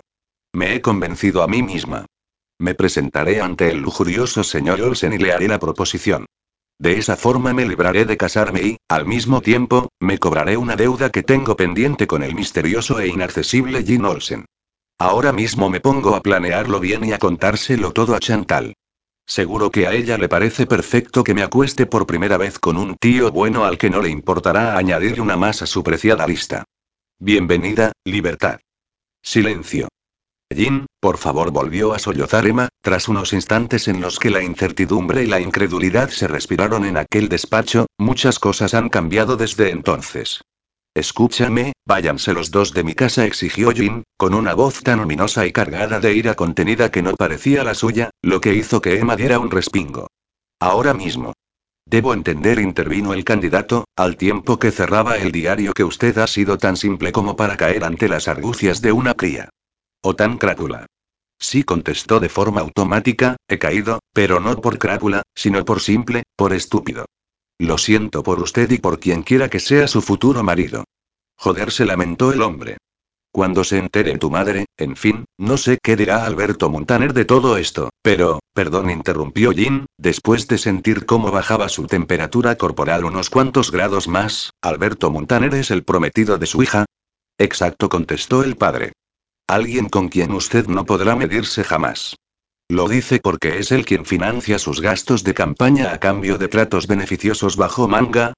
Le espetó Jin, sintiendo cómo el hielo de sus venas pasaba a convertirse en ácido corrosivo. Conocía demasiado bien a ese tipo, los rumores de corrupción asociados a él, aunque la justicia aún no había podido encontrar nada de que acusarlo. Aparte de todo lo que conocía de él en otros aspectos más personales, como sus depravaciones, puesto que lo había visto en acción más de una vez en sus tiempos de borracheras, durante fiestas y orgías cargadas de alcohol, drogas y sexo duro. Y pensar que era novio de Emma y que podía acabar casándose con ella, aunque, se lo tenía merecido. Por mentirosa. Por traicionera. Por romperle el corazón. No me joda, Olsen le espetó en tono amenazante el político, endureciendo su expresión mucho más. Procure no meterse en mis asuntos. Estoy en plena campaña electoral y los sondeos van a mi favor. Ya me ha jodido bastante, o a mi hija, en este caso. Si le cabrea que se haya burlado de usted, considérese recompensado, ya me entiende. Olvide que he estado aquí, que ella ha estado aquí, añadió señalando a su hija con un movimiento de cabeza. Y olvide cualquier síntoma de hostilidad hacia Montaner. Le machacaría vivo. He dicho que se larguen, repitió Jin, comenzando a sentir bullir la ira en su interior. Fuera de aquí. Gritó con el rostro desencajado. Por supuesto, dijo Montalbán, soportando a duras penas los malos modales de Jin. Vamos, Emma. Agarró a su hija del brazo y se encaminaron hacia la puerta, la cual ya estaba abierta porque Julio, del que nadie había advertido su presencia, llevaba unos minutos presenciando la escena. Julio susurró la joven. Pero su padre tiró de ella y se marcharon de la casa sin que su hermano les dedicara una sola mirada. Sin embargo, sí que levantó la vista del suelo cuando quedó a solas con Jin. Meto a mi hermana en tu casa y tú la metes en tu cama. De repente, el volumen de su voz había aumentado al máximo. ¿Qué coño te has creído? ¿Que mi hermana pertenece a la misma lista de tus zorras con clase? ¿De tus pijas adúlteras? ¿Cómo has podido, joder? Éramos amigos. Aunque no, claro, soltó de pronto con desprecio, qué estúpido soy.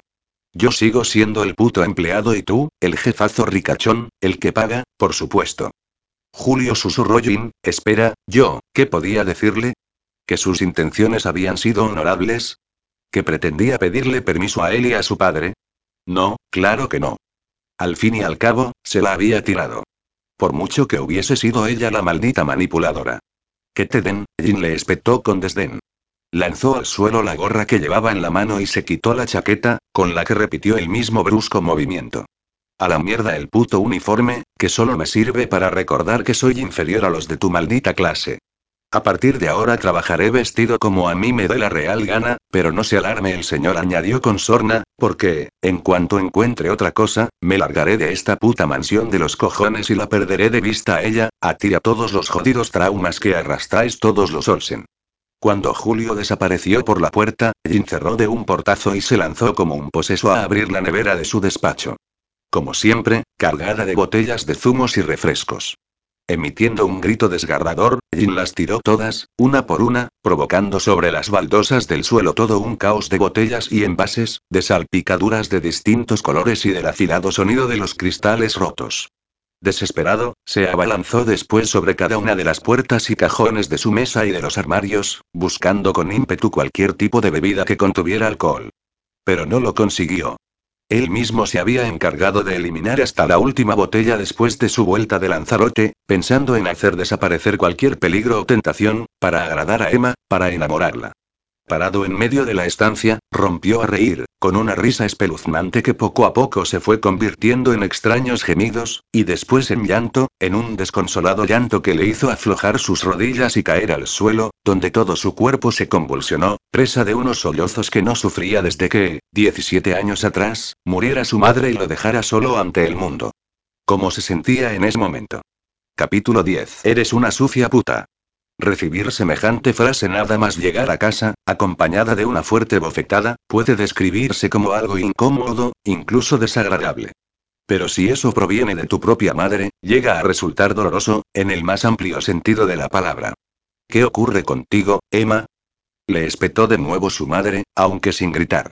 Ella nunca lo hacía, porque se podía considerar un acto demasiado vulgar. ¿No tienes todo lo que necesitas?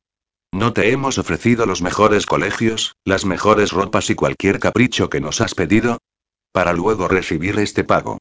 Claro que sí, mamá contestó Emma, con la mano aún puesta sobre la mejilla que había recibido el impacto. Pero a veces el dinero no lo compra todo, como te empeñas en creer. El dinero no es lo que más nos interesa ahora, continuó diciendo su progenitora, sino la campaña política de tu padre, esa que tú pareces decidida a fastidiar. Elevó la barbilla y dejó balancear su perfecta melena caoba y sus pendientes de perlas. Tu próximo compromiso con Alberto hubiese contribuido a ofrecer una buena imagen de nuestra familia, y, que yo sepa, a ti te parecía bien. ¿Por qué has tenido que hacer esa idiotez? ¿Qué problema tienes en casarte con él?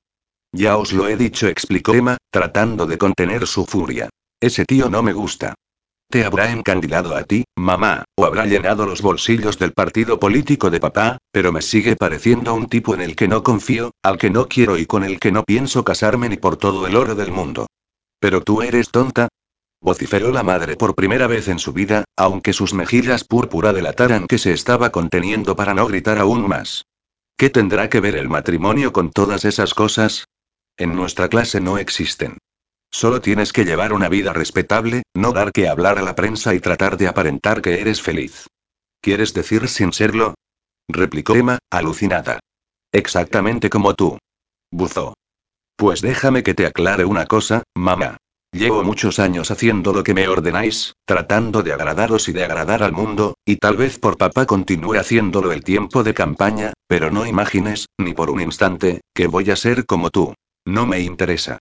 Entonces, ¿por qué aceptaste casarte con Alberto? Volvió a exclamar la madre. Para largarme de aquí. Chilló Emma. Para dejar esta vida patética que tenéis vosotros y no convertirme en la amargada reprimida que tú eres. Maldita desagradecida. Cuando Emma se cubrió para tratar de esquivar una nueva bofetada de su madre, su padre atrapó la muñeca de su mujer y evitó que volviera a pegarle. Basta ya, Miranda. Creo que por hoy ya ha habido suficiente. Deja que se marche a su habitación. Sí, me voy a mi cuarto, anunció Emma con todo el resentimiento del mundo. A ver hasta cuándo sois capaces de mantenerme ahí.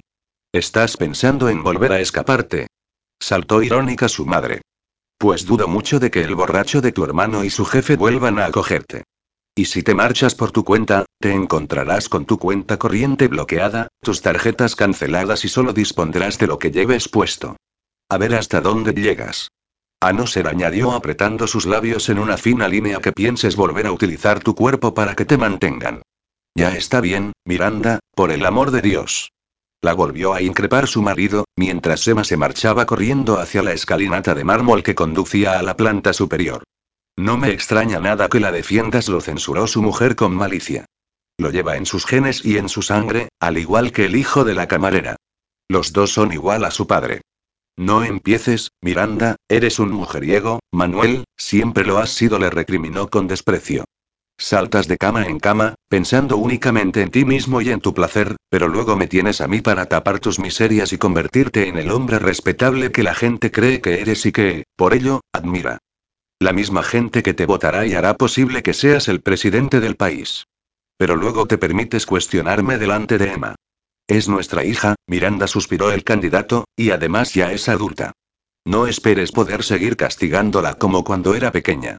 Solo quedan unos días para las elecciones, recordó la mujer elevando la barbilla, para ese día para el que tanto has luchado. ¿Quieres o no quieres ser el próximo presidente? Por supuesto se rindió él. Pues entonces contestó su mujer, antes de girarse hacia la puerta, déjame hacerlo a mi manera. Manuel Montalbán dejó escapar un suspiro. El hombre cuyo rostro acaparaba, desde hacía semanas, vallas, carteles, fotografías, portadas de diarios y la pantalla de la televisión, se sintió de pronto impotente ante sus problemas familiares. Su esposa tenía razón, a pesar de todo. Él había llevado su vida de placeres al margen de toda apariencia. Cometió un desliz en sus comienzos, dejando embarazada a una camarera de un bar nocturno, pero, gracias al dinero de su suegro, tan ambicioso como él, pudo taparlo y casi borrarlo del mapa. Su entonces prometida y su padre lo perdonaron, aunque fuera únicamente porque lo consideraban muy capaz de avanzar en una prometedora carrera política y lo protegieran exclusivamente por su propia ambición. Por unir la fortuna de la familia Vega a su inteligencia, su carisma y sus propias pretensiones. Así era como a los hombres de su clase se les permitía llevar una doble vida en el tema de mujeres y sexo, siempre y cuando fuese discreto. Y eso era lo que él había hecho. Pero ¿era esa la clase de vida que quería para su hija? La imagen de Alberto Montaner apareció ante él, junto al dinero y los contratos que habían firmado de mutuo acuerdo, anunciando un futuro de lo más prometedor. Y volvió a suspirar. Era su hija, pero ni ella ni nadie iban a apartarlo de un camino que llevaba muchos años allanando. Se recolocó la corbata y las gafas frente al espejo de la chimenea, irguió sus hombros y se marchó a la sede del partido. Sonrió. Muy pronto lo haría en coche oficial y desde la residencia oficial de la capital. Emma continuaba encerrada en su habitación. No es que hubiesen cerrado la puerta con llave ni nada tan drástico era suficiente con el ejército de guardaespaldas que rodeaban la casa, sino que ella misma se sentía sin fuerzas para moverse de su cama. Rodeada de sus peluches, sobre la colcha rosa, en su dormitorio de muebles blancos con detalles violeta, continuaba sin hacer nada. No le apetecía leer, ver la televisión ni utilizar el móvil, a pesar de que los mensajes de Chantal se habían acumulado por docenas ya. En cuanto recuperara el ánimo, hablaría con ella. ¿Habría también mensajes de Julio? ¿Qué pensaría su hermano de ella, de lo que había hecho? ¿Se habría resentido su relación de camaradería con Jean? Jin, la constante preocupación por él no cesaba de provocarle un hondo dolor en el corazón. Si volvía a beber no se lo perdonaría en la vida.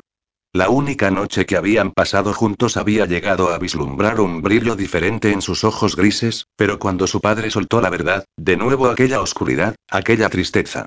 Se incorporó en la cama y miró a través de las cortinas del gran ventanal. El sol ya se estaba poniendo y la penumbra comenzaba a inundar la estancia. Otro día más había pasado, y ya iban cinco, en los que no había salido de su cuarto ni para comer.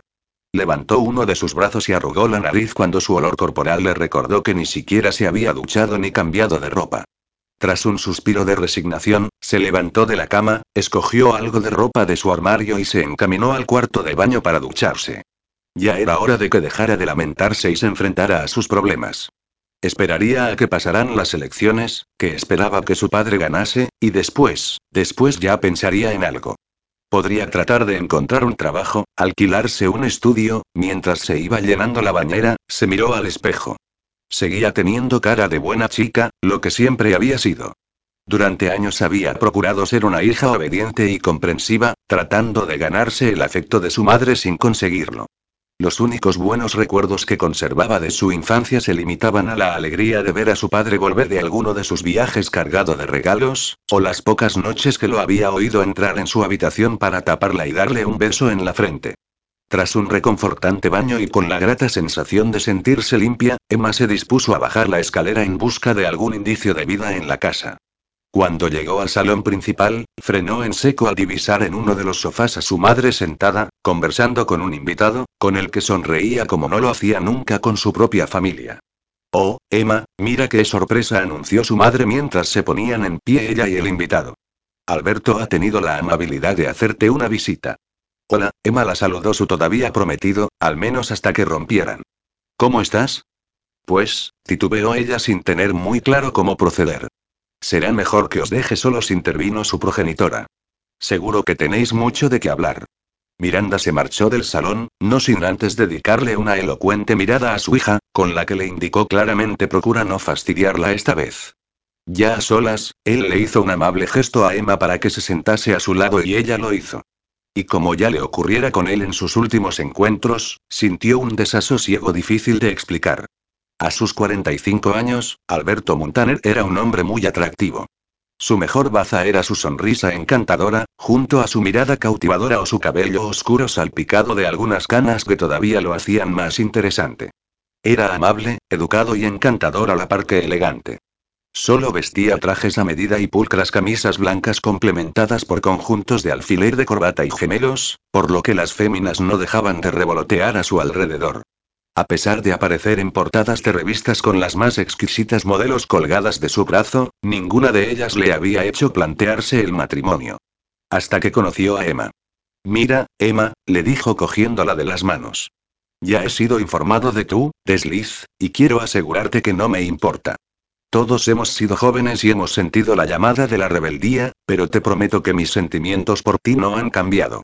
Sabes que yo tampoco he sido un santo, pero, en cuanto estemos casados, ya verás cómo todo va perfectamente entre nosotros. Te llevaré a recorrer el mundo y te cubriré de joyas, si aceptas, añadió con una de sus sonrisas irresistibles, que a Emma le pareció más bien de suficiencia, como si llevara escrito el mundo es mío y hago lo que me da la gana. A pesar de todo, no escatimó en galantería y caballerosidad. Introdujo una mano en un bolsillo y extrajo una pequeña caja, de la cual sacó un pedazo de anillo de compromiso que casi obligaba a sacar las gafas de sol por el intenso brillo de sus diamantes. Emma le dijo mientras se lo colocaba en el dedo anular, ¿quieres casarte conmigo? Esa misma pregunta, tiempo atrás, la habría hecho dudar, incluso se lo habría llegado a plantear, pensando en que, estar casada con un hombre tan interesante como Alberto Montaner, podría haberla sacado de su aburrida y monótona vida. Pero ahora ya no. Ya no se conformaba con eso. Además, que poco la conocía. ¿Cubrirla de joyas? Por favor. Preferiría vivir debajo de un puente antes que casarse con él. Apurando mucho, incluso con sus padres prefería vivir. Alberto, yo, chist, la silenció él, al tiempo que le sujetaba las manos para evitar que ella se sacara la joya del dedo, no me contestes todavía. Por favor, no te precipites. Déjate puesto el anillo mientras tienen lugar las elecciones y vemos cómo se desarrollan los acontecimientos. Después volveremos a hablar. Le dio un beso en la mejilla y otro en los labios, ambos castos y suaves. Se levantó y la dejó sentada en el sofá, antes de que pudiese replicarle. Alberto salió de la residencia de los Montalbán resoplando con disimulo, recolocándose la corbata y sacudiendo las mangas de su americana en un irritado gesto. Se montó en su coche y le dio instrucciones a su chofer para que lo llevara a su destino, el lugar que frecuentaba cada vez más a menudo. Esa cría lo había vuelto a dejar tan excitado como cada vez que la visitaba en alguno de sus castos encuentros, pero por ella tendría la paciencia de un santo. Durante el trayecto pensó en ella, en la dulce, ignorante e inocente Emma. Bueno, ya no tan inocente, técnicamente hablando, pero más de lo que encontraría entre las mujeres de su entorno, lo suficiente como para pensar en ella como esposa y madre de sus hijos. En un principio solo pensó en ella como un negocio. Ser yerno del presidente con su ayuda lo sería, seguro, le abriría las únicas puertas que le faltaban por traspasar de este mundo. Pero tenía que reconocer que, nada más verla, supo que la quería para él, para que le otorgara lo único que le faltaba, que era adquirir honorabilidad, estar casado con una buena chica, de buena familia, y que únicamente se dedicara a cuidar de sus hijos y a acompañarlo en los actos sociales, como un bonito adorno. Mientras, como en la clase alta solía suceder, él seguiría teniendo acceso a un universo de diversión y fantasía, donde las mujeres y el placer continuarían formando parte de su vida. 40 kilómetros más tarde, ya con el oscuro cielo cubriendo sus cabezas, se adentraron por un camino de tierra que llevaba a una gran casona junto a un bosque y un pequeño arroyo.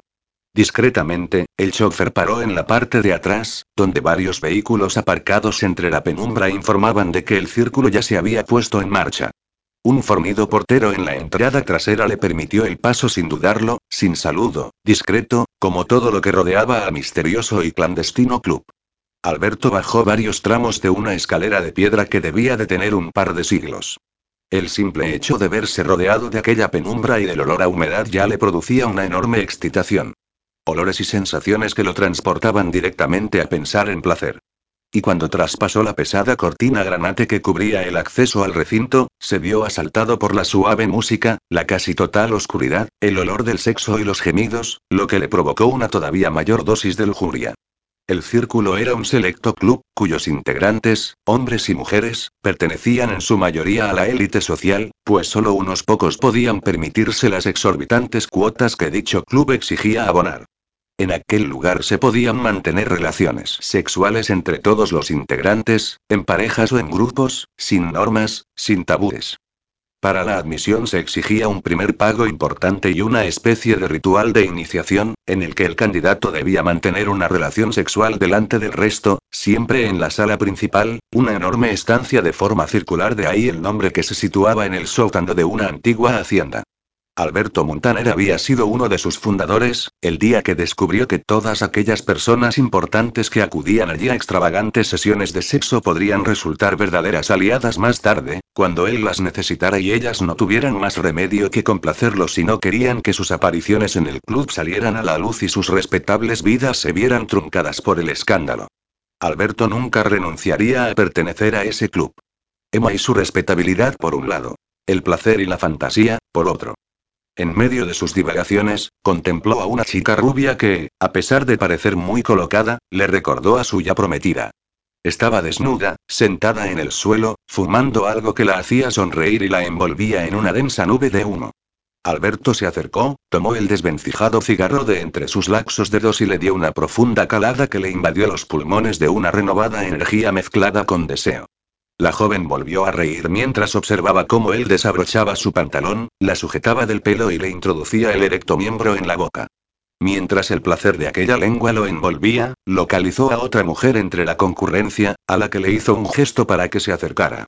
No se parecía mucho a Miranda, su futura suegra, pero tenía una bonita melena pelirroja, lo que resultaba suficiente como para imaginarla a ella. La mujer comenzó a besarlo mientras él le tocaba los pechos y la chica rubia continuaba con su miembro alojado en su boca.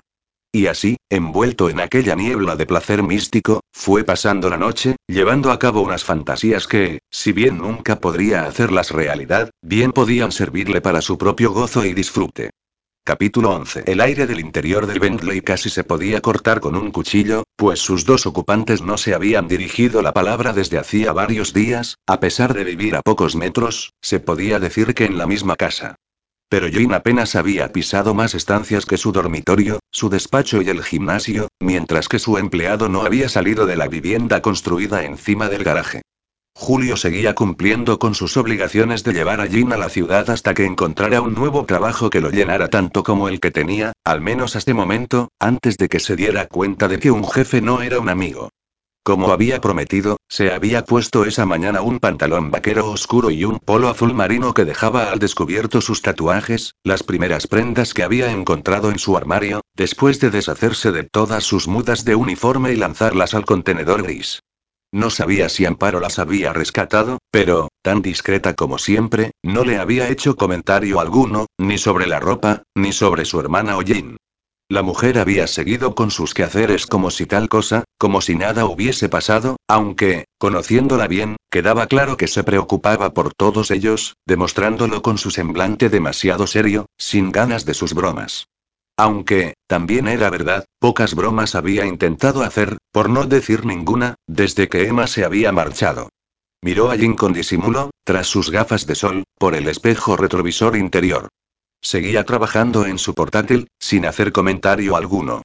No había pronunciado una sola palabra desde hacía varios días y su cara no expresaba nada, aunque a él no le pasaban desapercibidas la palidez de su piel y las enormes ojeras, los mismos elementos que habían formado parte de él casi toda su vida de alcoholismo. Por una parte, Julio sintió una punzada de lástima al imaginar el infierno por el que habría pasado su jefe. Pero, por otro lado, recordó que hacía días que no hablaba con Emma y mucho menos lo iban a dejar visitarla. Que tampoco sabía cuándo volvería a verla para que ésta le diese una explicación plausible de todo lo que había pasado, y que su jefe se había aprovechado de su amistad para traicionarlo. Cuando Julio estacionó el vehículo junto a la entrada del edificio de las oficinas Olsen, Jim bajó con su maletín, accedió al vestíbulo y, de ahí, al ascensor hasta la planta 24, que acogía en su integridad la sede de la empresa. Buenos días, Estela saludó a su secretaria antes de entrar en su despacho. Si la mujer de pulcro cabello blanco notó la diferencia de tono en relación con una semana atrás, en la que su jefe parecía hasta alegre, no dijo nada. Buenos días, señor Olsen. Perdone, pero tiene usted una visita.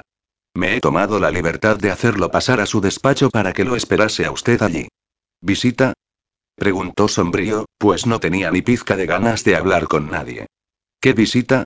El señor Montaner, señor Olsen. He creído que, tratándose de él, hacía bien en dejarlo pasar, explicó, rendida, como todas, ante los encantos, el carisma y el poder de Alberto Montaner. Jin se tornó mortalmente pálido. Esa era la última visita del mundo que deseaba encontrarse, y menos en su despacho. ¿Eh? ¿He obrado mal, señor? preguntó la secretaria al ver su reacción. No, tranquila, Estela, atenderé a tan ilustre visita. No me pases llamadas. Agarró con cautela el pomo cromado de su puerta, pero abrió con decisión. El constructor lo esperaba de espaldas, mirando por la ventana y con un vaso en la mano. Oh, ya estás aquí, dijo dándose la vuelta. Espero que no te importe, me he tomado la libertad de servirme yo mismo uno de tus variados refrescos. Es increíble. Añadió con contenida mordacidad. Nunca había visto tanta diversidad de bebidas sin alcohol en tan poco espacio. ¿Qué quieres, Montaner? Preguntó Jin sin tomar asiento. Prefirió mantenerse de pie y, al menos en cuestión de altura, no mostrarse inferior a ese tipo. Tengo trabajo. Todavía no he recibido respuesta sobre mi oferta, contestó el magnate. Suculenta oferta, por cierto. No me interesa, sentenció Jin mientras se acercaba a su mesa. Dejó su maletín sobre la pulida superficie de nogal y recolocó los objetos que formaban parte del orden que solía acompañarlo. Ni siquiera después del domingo, día de elecciones. inquirió Montaner. Oh, sonrió Jin con una mueca, ¿te refieres a después de convertirte en el yerno del presidente? Pues, no soltó como si de verdad lo hubiese dudado, tampoco me interesa. En realidad, no me interesáis tú, tu empresa o tu suegro una puta mierda. ¿Y mi prometida? Volvió a preguntar, al tiempo que se acercaba más allí y lo miraba con ojos lobunos. Ya no tenía que fingir, ni hacerse el encantador. Entraba en una faceta más suya y personal, que Jin conocía perfectamente. Tampoco contestó Jin con seguridad. No te creas, dijo Alberto, cerniéndose sobre Jin que voy a pasar por alto lo que has hecho, puto borracho. Tal vez le haya hecho creer a Emma y a su familia que no me importa lo que ha ocurrido, pero la verdad es que me has jodido, Olsen, no imaginas cuánto. Tienes suerte de que me interese esa alianza, ese matrimonio y emparentar tanto con los Montalbán como con los Vega, porque, si no hubiese sido por eso, Emma hubiera quedado como una vulgar puta delante de toda su familia, la prensa y el resto del país. La hubiesen repudiado hasta en una tienda de chinos, y tú, alcohólico de mierda, no venderías una zapatilla ni en esos mismos establecimientos. Pero dijo volviendo a mostrar una blanca sonrisa, como ya te he dicho, has tenido suerte, porque, a pesar de haberla desvirgado tú, yo seré su marido y el padre de sus hijos, y, si te veo a menos de un kilómetro de distancia, te arruino, porque el que te la hayas tirado no va a joder mis planes. Se llevó el vaso a la boca y se terminó su contenido haciendo una mueca de desagrado. Joder, ya podrías tener whisky para las visitas, qué asco. Ah, no, perdona. Te amorrarías a las botellas y te las acabarías tú solito. Jin aguantó aquella diatriba con el mayor estoicismo del mundo. En aquellos momentos no le apetecía nada hablar de Emma o de su futuro matrimonio, y menos con aquel tipo. ¿Intentas meterme miedo? Le preguntó a Alberto. Porque, si es así, tal vez necesites saber que os deseo toda la felicidad posible. Tenéis todas mis bendiciones. ¿Seguro? replicó el constructor. Pues yo diría que Emma te ha dejado huella. Esa cara ojerosa no solo demuestra tus ansias de emborracharte, sino el fracaso que ahora mismo llena tu vida. Deseas a mi mujer, pero nunca más la tendrás. No la verás ni en fotografía. Aún no es tu mujer, aclaró Jin. En todo caso, antes fue la mía. Jin se arrepintió al instante de haber soltado esa gilipollez, pero ese tipo ya empezaba a tocarle los cojones. Le restregaba a Emma como si fuese un trofeo y, por mucho que le jodiera admitirlo, no soportaba que la tratasen así. Veo que, a pesar de haberte visto arrastrarte muchas veces por una copa o vender tu alma por un trago, tienes huevos, Olsen le reconoció Montaner, intentando contener la furia. Aunque no deberías cabrearme, y lo sabes. Pero añadió de pronto de forma jovial y alegre, como yo, ante todo, soy un hombre de negocios, voy a proponerte de nuevo mi inmejorable oferta. Mi empresa, Ferrovinsa, tendrá asignadas las obras públicas de los próximos cuatro años, a cambio, claro está, de mi aportación al partido que gobernará a partir de ahora. Además, entraré a formar parte de la burguesía catalana, un prestigioso círculo cerrado, tanto por mi matrimonio como por diversos intereses. Aún me estoy pensando si elegiré ser el presidente del Barça o alcalde de la ciudad. No sé qué me haría más ilusión. Jin comenzaba a estar harto. Sabía lo que venía a continuación, lo que tantas veces le había ofrecido y otras tantas él había rechazado. Y tú continuó Montaner, si te crees empresario, deberías seguir el juego. Ya sabes que no puedes seguir fabricando únicamente en España para vender en Europa o Estados Unidos, con las malditas normas de la Unión Europea y su puta madre. La deslocalización se hace imprescindible hoy en día, si quieres fabricar barato y pagar pocos impuestos. Mi empresa se haría cargo de ese traslado, del desmantelamiento de tus fábricas y la posterior construcción en cualquier país que elijas, aunque yo te aconsejo Vietnam, donde nunca se hace una sola auditoría que ponga en evidencia ninguna ilegalidad. Y ya de paso blanqueas el dinero que destinas al partido de tu suegro, claro apuntilló Jin con desprecio. Escúchame bien, porque será la última vez que te lo diga. No me voy a ir a fabricar a ninguna parte, no voy a esclavizar a nadie y no voy a dejar a personas sin trabajo. Eres un maldito estúpido, escupió el constructor. No esclavizamos a nadie, porque para esa gente cualquier cosa es mejor que lo que tienen, y, si fuéramos con nuestras putas normas, nos tendríamos que ir a otro lugar y no tendrían siquiera trabajo. Eso es economía, joder. Seguro que el alcohol ha quemado tus neuronas. Sí, tal vez mis neuronas ya no funcionan, replicó Jin, porque hasta me estás dando pena. Tú sí que eres un esclavo de este sistema que tenemos y de la sociedad más inútil. A veces, cambiar un poco las cosas es tan sencillo como complicado se quiere hacer ver. Prefiero que la gente me tenga por un puto beodo que por un explotador. Y ahora dijo señalando la puerta, largo de mi despacho. Y procura no volver por aquí. Por supuesto aceptó el corrupto magnate, me voy ahora mismo. Asió el pomo de la puerta y, antes de salir al pasillo, se giró hacia Jin. Antes de irme, una cosa más. Quiero advertirte que no vuelvas a pensar en Emma, a recordarla o a mencionarla, porque dentro de poco será mi mujer y seré yo quien se la folle, no una vez como tú, sino cientos, miles de veces, hasta que la deje preñada en varias ocasiones y solo se dedique a criar a mis hijos. Así que me convertiré en un hombre con mucho dinero, afirmó con suficiencia, poder, respetabilidad y una familia, mientras que tú te tendrás que conformar con tus escrúpulos y los recuerdos de tus borracheras, porque las mujeres solo se acercan a ti para hacerse las rebeldes ante sus familias, para pedirte un puto polvo fantasma. Abrió la puerta y desapareció tras ella sin molestarse en cerrarla. Jin comenzó a respirar de forma demasiado rápida, intentando inhalar algo de oxígeno del viciado aire que había quedado en su despacho. Inspiró y expiró profundamente, cerró los ojos y trató de serenarse, pero Montaner lo había puesto al borde de la histeria, guardándose las enormes ganas de partirle las dos piernas y su perfecta nariz. Observó sus manos, que temblaban, algo que no le sucedía desde sus tiempos de alcoholismo, lo mismo que los sudores fríos o las náuseas. Antes de hacer algo de lo que arrepentirse, cogió su móvil y, con dedos trémulos, pulsó para llamar a su chofer. Te quiero en la puerta en dos minutos, le ordenó sin contemplaciones mientras salía del despacho y se dirigía a su secretaria. Me voy a casa, Estela. Cancélalo todo. Señor Olsen le dijo incrédula a la mujer, ¿ya se marcha? Solo son las 10 de la mañana, y tiene usted varias reuniones y visitas pendientes que, hasta el lunes, Estela. Dicho esto, desapareció tras las puertas del ascensor, dejando a su asistente con la palabra en la boca. El resto de los días de la semana continuaron en la misma línea. Jim volvía a dormir demasiado poco y las pesadillas se tornaban más virulentas, con lo que, despertar en medio de la noche, al fin y al cabo, se convertía en una bendición, y luego se machacaba en el gimnasio durante horas. Julio se levantaba también bastante temprano para poder llevar a su jefe al trabajo, aunque él sí dormía profundamente, después de buscarse para la mayoría de las noches una mujer que lo dejase agotado y sin ganas de pensar. Por otro lado, Julio ya había comenzado a redactar currículos, aunque de sobras sabía que lo único que le daría un trabajo aceptable sería una buena carta de recomendación de su jefe, algo que de momento no le había reclamado. Se limitaban a ir y volver del trabajo cada día, sin hablar más que lo básico, lo mismo que en casa, donde hasta las risas de Ana y Pilar o los chistes de Tomás habían desaparecido como por ensalmo. Con la llegada del fin de semana la cosa pareció relajarse un poco, incluso se permitieron la concesión de una cena juntos, Jim, Julio y Amparo, quien, con la excusa de una suculenta sopa casera, los reunió alrededor de la misma mesa.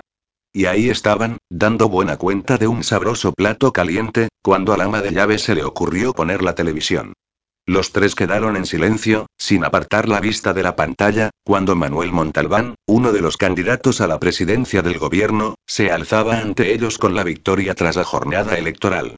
En el balcón de la sede del partido, saludaba a los congregados mientras apoyaba cada uno de sus brazos en su mujer y su hija.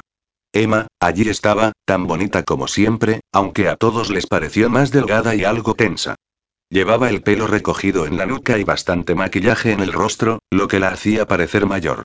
Durante un instante, la cámara enfocó a la persona que había tras ella, que le colocaba las manos sobre los hombros y la miraba con una sonrisa cargada de dulzura. Alberto Montaner.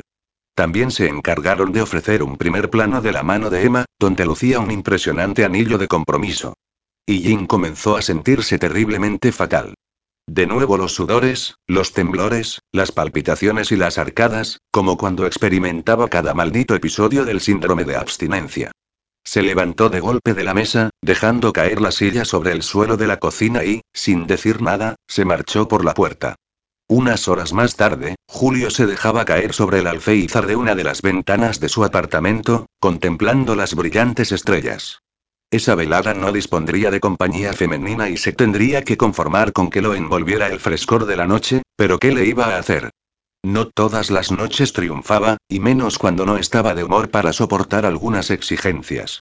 Frunció el ceño cuando vio un coche acceder a la propiedad a través del camino enlosado de la entrada, y aún más cuando el vehículo rodeó la casa y se dirigió a la parte trasera.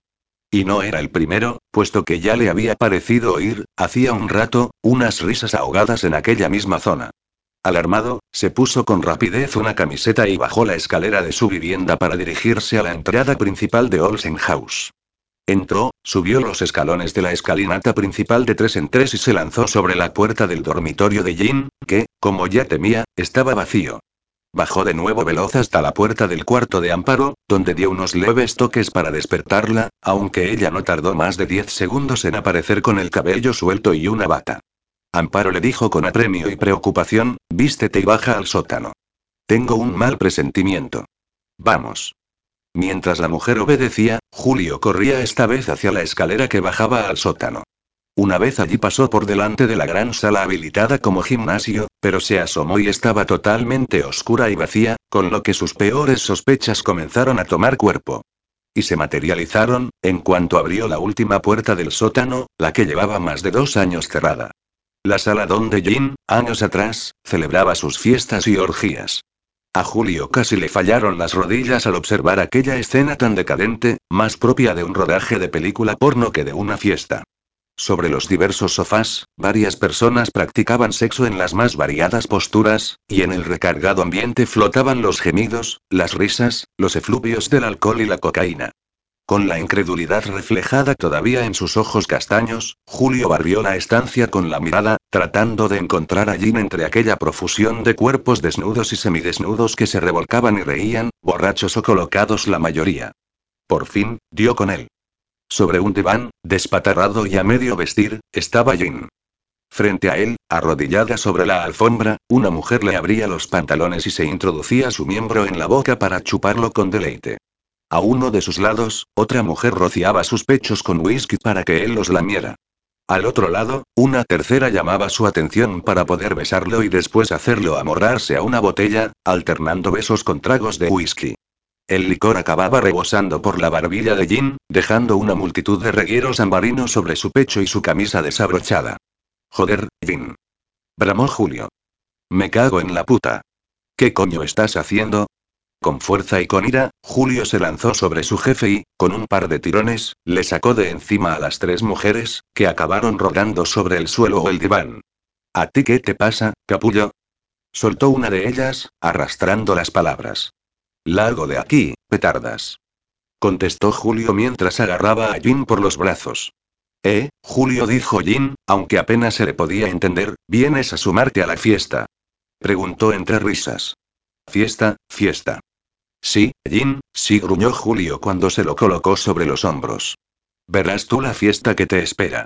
Al sacarlo a rastras por la puerta, vio Amparo, con el rostro desencajado, pero que, de forma diligente, ya le había abierto la puerta del gimnasio y encendido los fluorescentes del techo para guiarlo en su camino hacia el baño. Ya me encargaré después de toda esa gente. Ahora ayúdame a llevarlo a la ducha, rogó Julio.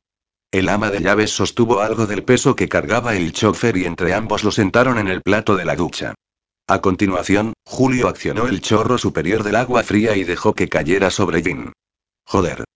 Exclamó este en un grito ahogado bajo el agua. ¿Qué coño haces?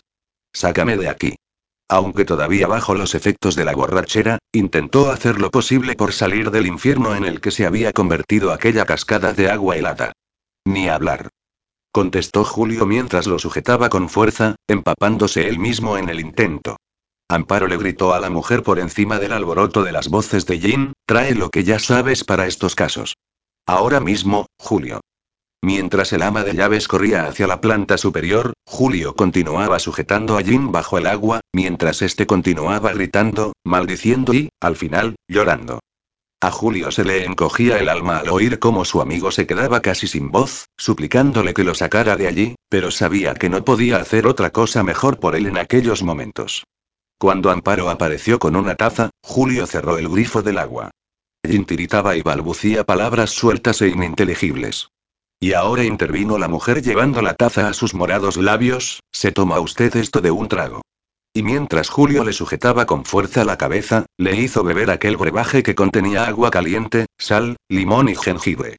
Pero antes de acabárselo del todo, Jin movió frenéticamente los brazos, con lo que sus empleados dejaron que se arrastrara hasta el váter, donde comenzó a vomitar entre arcadas, convulsiones y toses, hasta que terminó abrazado a la taza del inodoro, temblando y sollozando. Julio ayudó a su jefe a sentarse de nuevo apoyado en la pared, y Amparo humedeció una toalla para limpiarle con cuidado la boca y el resto del rostro. Me cago en tu puta madre, Julio murmuró Jin con el rostro desencajado, aunque un ligero matiz de sonrisa parecía asomar por entre sus muertecinos labios. Si no fuera, contestó su todavía chofer, igualmente sonriente porque ahora mismo eres un maldito desecho y me das lástima, te daría una paliza por decir eso. Lo sé, dijo Jin. Intentó volver a reír, pero el sonido se convirtió en lamento y, de nuevo, todo su cuerpo se estremeció por el llanto. Ayudadme, por favor, les suplicó a sus empleados y amigos. No me dejes, Julio, quédate conmigo y ayúdame. Ayúdame. Explotó de nuevo en el llanto más triste y amargo. No me iré, Jin afirmó su amigo, parpadeando para que la humedad de sus ojos no lo delatara. Prométemelo. Te lo prometo, Jin. Mientras tanto, Amparo, que sí dejó aflorar las lágrimas, tomó a Jin de los hombros y le apoyó la cabeza en su regazo, para dejar que se desahogara con su llanto, sin importarle que la fría humedad de su cabello traspasara la fina tela de su falda. Capítulo 12. Durante la cena de aquella noche, era Miranda quien llevaba el peso de la conversación mientras el resto de comensales prácticamente solo escuchaba. Sobre todo Emma, que no dejaba de escarbar en su plato de verduras, sin comer y sin hablar. Su padre, al menos, hablaba de política y negocios con Alberto aprovechando los respiros que se permitía su madre en su diatriba sobre actos sociales y cotilleos. Aún así, el magnate y constructor no cesaba de reírle las gracias, haciendo aflorar sus impecables modales y su saber estar. Ya verás, Alberto comentó la mujer, tras dar un pequeño sorbo a su copa, como, cuando vivamos en Madrid, todavía habrá mucho más que hacer y comentar. En la capital hay muchos más actos sociales y mi marido tendrá que dar un montón de discursos. Yo lo acompañaré, por supuesto, pero vosotros no hace falta que lo hagáis. Si acabáis viviendo cerca de la Moncloa, ya nos iremos viendo, en alguna gala benéfica, en la inauguración de algún comedor social o en la colocación de la primera piedra de algo. No imagináis la de años que llevo imaginándome con unas enormes tijeras cortando una cinta roja, a Emma, de repente, le entró mucho calor. Creyó notar un fuego dentro de su estómago cuya combustión se repartía por todas sus venas. Incluso nubes de vapor parecieron salir de su nariz, de sus orejas, por sus ojos. Vamos a ver si tenemos aquí todas las cosas claras, soltó Emma, poniéndose en pie, mientras el resto la miraba con gesto de incredulidad por osar interrumpir aquella interesante conversación, que ya empiezo a alucinar un poquito. Emma. La reprendió su madre. Seguro que por utilizar una expresión tan vulgar. Papá, mamá continuó muy seria, obviando a su madre, ya os dije que seguiría con todo este absurdo mientras durase la campaña, hasta las elecciones. Pues bien, has ganado, papá, así que creo que ya no es necesario que yo siga aparentando que soy la hija perfecta. Para empezar, no pienso irme a vivir a Madrid. Siéntate, Emma, por favor, masculló Miranda. Vas a asustar a tu prometido. Esa es otra de las cosas que habéis dado por hecha. Se volvió hacia Alberto, se extrajo el anillo del dedo y lo depositó frente a él, que la miraba con expresión imperturbable. No puedo casarme contigo, Alberto. ¿Por qué? demandó el aludido.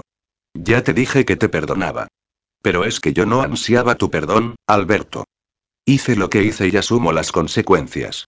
¿De qué estás hablando, Emma? Por favor, Manuel exclamó Miranda, dirigiéndose a su esposo, dile algo a tu hija. A ver, intervino el padre, después de quitarse las gafas y dejarlas sobre el mantel, dinos por qué no puedes casarte con tu prometido. Y más vale que sea una razón de peso. Pues, ¿por qué? Porque, Emma miró a aquellas tres personas que a la vez la miraban a ella, fijamente, expectantes, esperando que no contestara nada, que se volviera a sentar y pidiera disculpas por su comportamiento. Pero aquello ya no se repetiría, se había terminado ser Emma la obediente. Eso supondría no volver a ver a Alberto, pues le importaba un pimiento, la verdad. En cuanto a sus padres, sí, eran sus progenitores y les debía mucho, pero ya iba siendo hora de buscar su propio camino. Si las chicas de su entorno social estaban dispuestas a llevar ese tipo de vida, donde una se casaba con alguien de su círculo solo por seguir en él y con lujos para luego follarse al jardinero o a su monitor de tenis, ella no. Se acabó. Así que, armada con la fuerza que le otorgó su propio deseo de huir de allí, inspiró, elevó los hombros y contestó. Porque estoy embarazada. Tic-tac, tic-tac, tic-tac, fue lo único que se oyó durante casi un minuto. El reloj de la repisa de la chimenea.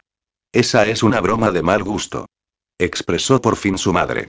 Lo único que quieres hacer es fastidiarnos y castigarnos. No, mamá. Explotó Emma. No es ninguna broma. Me he acostado con un hombre, porque me ha apetecido y me ha dado la gana. Sin protección. Y el resultado ha sido un puñetero embarazo. No le hables así a tu madre, la amonestó su padre. El rostro del presidente electo había pasado a tomar el color de un limón, al pensar en la posibilidad del fracaso de su unión parental con Alberto Montaner. Vale, vale, intervino de nuevo Miranda, a la vez que inspiraba con fuerza, recapitulemos. No nos pongamos nerviosos. Tengo un par de amigas que pasaron por lo mismo con sus hijas, que se liaron con unos indeseables. Ellas me darán el teléfono de su ginecólogo y mañana mismo solucionaremos el problema. No voy a abortar, mamá afirmó Emma. Voy a tener al bebé. Lo mejor será que me marche de aquí para no haceros pasar la vergüenza. Puedo irme a casa de la Yaya Antonia y. Mi abuela tiene casi 90 años. La cortó su padre. Y vive donde Cristo perdió el gorro. Cree, creo que me estoy mareando, dijo Miranda, recostándose en la silla. Debería marcharme. Fueron las primeras palabras que pronunció Alberto desde que Emma soltara aquella bomba. Se levantó de la mesa, cogió el costoso anillo y se lo guardó en el bolsillo de la chaqueta. Alberto, espera. Rogó Miranda, repuesta del todo de su mareo momentáneo. No te marches así. Pidió desesperada, poniéndose igualmente en pie, Disuadiremos a Emma de esta absurda idea. No, Miranda contestó Alberto con tranquilidad. Creo que veo a Emma muy decidida y con las ideas muy claras. Y yo, la verdad, tendréis que comprenderme, perdonarle a mi prometida un desliz es una cosa, pero cargar con un niño de otro es algo bien distinto. Y usted, señor Montalbán se dirigió a su suegro frustrado, no se preocupe, todos nuestros acuerdos seguirán adelante. ¿Está seguro, Montaner? Preguntó Manuel, que ya había usado la blanca servilleta para limpiarse el sudor que le salpicaba la frente, preocupado por si la locura de su hija lo privaba de sus ambiciones. Por supuesto. Los negocios, primero. Ese sigue siendo mi lema. Y ahora, si me disculpan. Caminó hasta la puerta de entrada, donde una empleada del servicio le ofreció su gabardina, y luego se marchó. Estarás contenta, le espetó Miranda a su hija. Su rostro estaba totalmente púrpura, y las arrugas alrededor de su boca delataban su furia y su odio. Ya nos has hundido del todo. No era mi intención hundiros, mamá replicó Emma. Solo quiero ser yo misma. ¿Siendo madre soltera? preguntó su padre. ¿Eso es con lo que soñabas? Tan extraño os parece, dijo Emma en tono suplicante, que el día que me case, si lo hago, sea con quien me dé la gana. O que quiera seguir estudiando o viajando. Por favor, Emma intervino su madre mientras se servía una copa de vino hasta arriba, desaparece de mi vista. Ahora mismo no me apetece escuchar tus estúpidos discursos feministas. Por supuesto que desaparezco de tu vista, dijo Emma con la voz algo quebrada. A pesar de todo, era su madre, aunque jamás hubiese ejercido como tal. Por lo menos no como ella hubiese deseado. Me voy a mi habitación, pero mañana mismo me largo de esta casa. Y si no queréis darme dinero, me importa un comino. Seguro que sabré apañármelas. Basta, Emma la cortó su padre. No te ensañes más. Duerme, consúltalo con la almohada y, si mañana no has cambiado de opinión con respecto a interrumpir el embarazo, yo mismo te llevaré a primera hora a casa de la Yaya Antonia. Gracias, papá. Totalmente segura de que no cambiaría de opinión, Emma se retiró a su cuarto, metió unas pocas prendas en una pequeña maleta y se metió en la cama.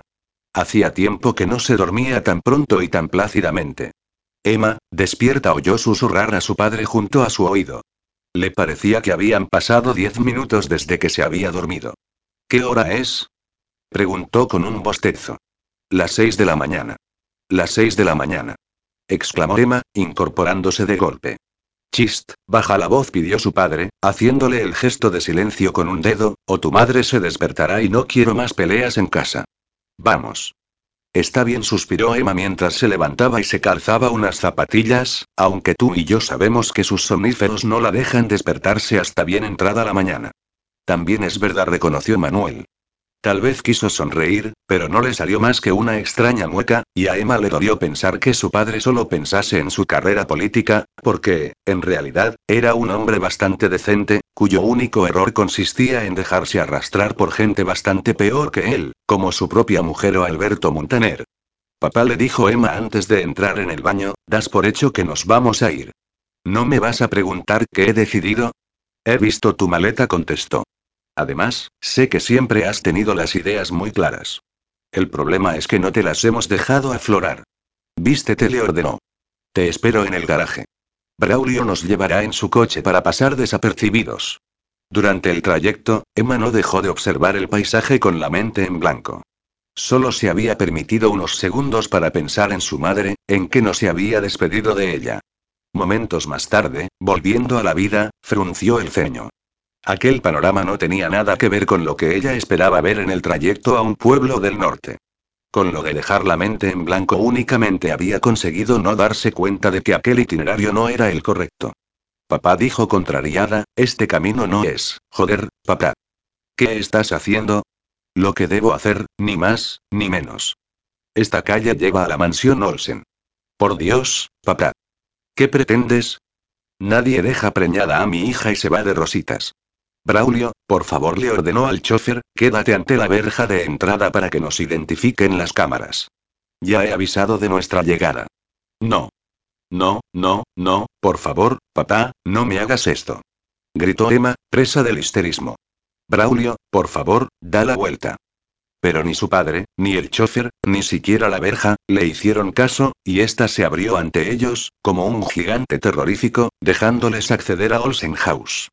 A ver, papá intentó de nuevo convencerlo, ¿acaso esperas que Jean Olsen acceda de darle los apellidos al niño? Vamos, papá, no seas ingenuo. Lo único a lo que estará dispuesto es a pagarme un aborto, y ya te he dicho que no pienso, cállate de una vez, Emma la interrumpió su padre. De aquí ya no nos vamos, por mucho que llores y patalees. Solo espero que ese perfecto amante tuyo responda como un hombre. Creí que eras mejor que mamá le recriminó, pero no, no lo eres. Eres peor, porque no se te ve venir y por eso te odio.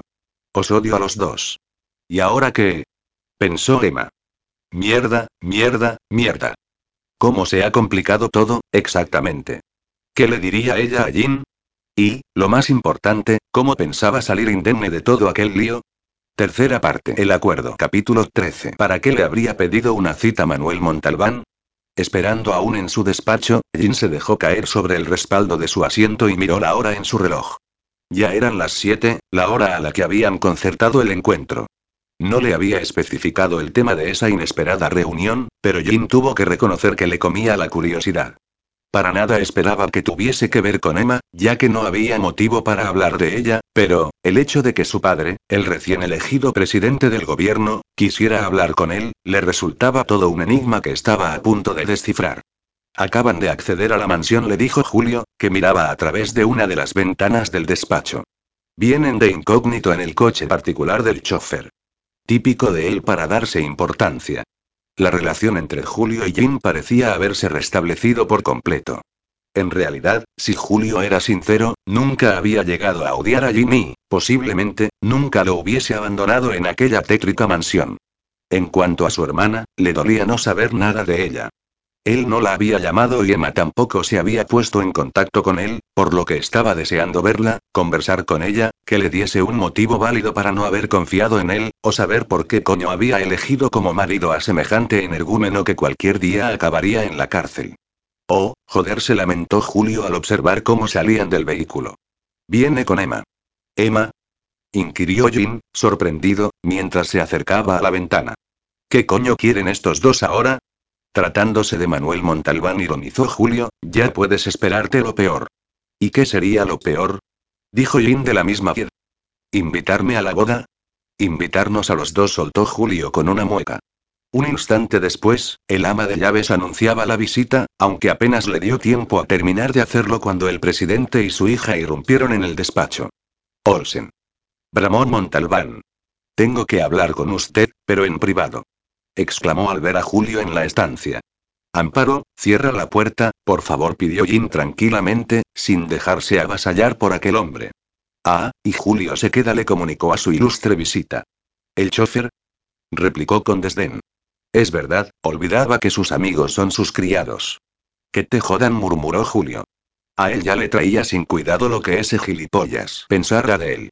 En ese instante solo tenía ojos para Emma, que los miraba a todos con el mentón levantado, mostrándose fuerte a pesar de la humillante situación en la que la estaba colocando su padre. ¿Cómo estás, Emma? le preguntó a su hermana. Y ella, al ver que su hermano le sonreía, se derritió al instante y se lanzó en sus brazos. Julio susurró pegada a su pecho, ¿cuánto te he echado de menos? No tenías más que haberme llamado, le dijo él, acariciando su pelo. Me daba vergüenza haber montado todo este embrollo. Pues a mí me parece, le susurró Julio al oído, todavía dentro de su abrazo, que has sido una chica muy valiente. Que decidieras hacer algo tan drástico para dar por culo a esos estirados solo se puede tildar de heroicidad por tu parte. Me parece una escena muy tierna, interrumpió Jin, imperturbable.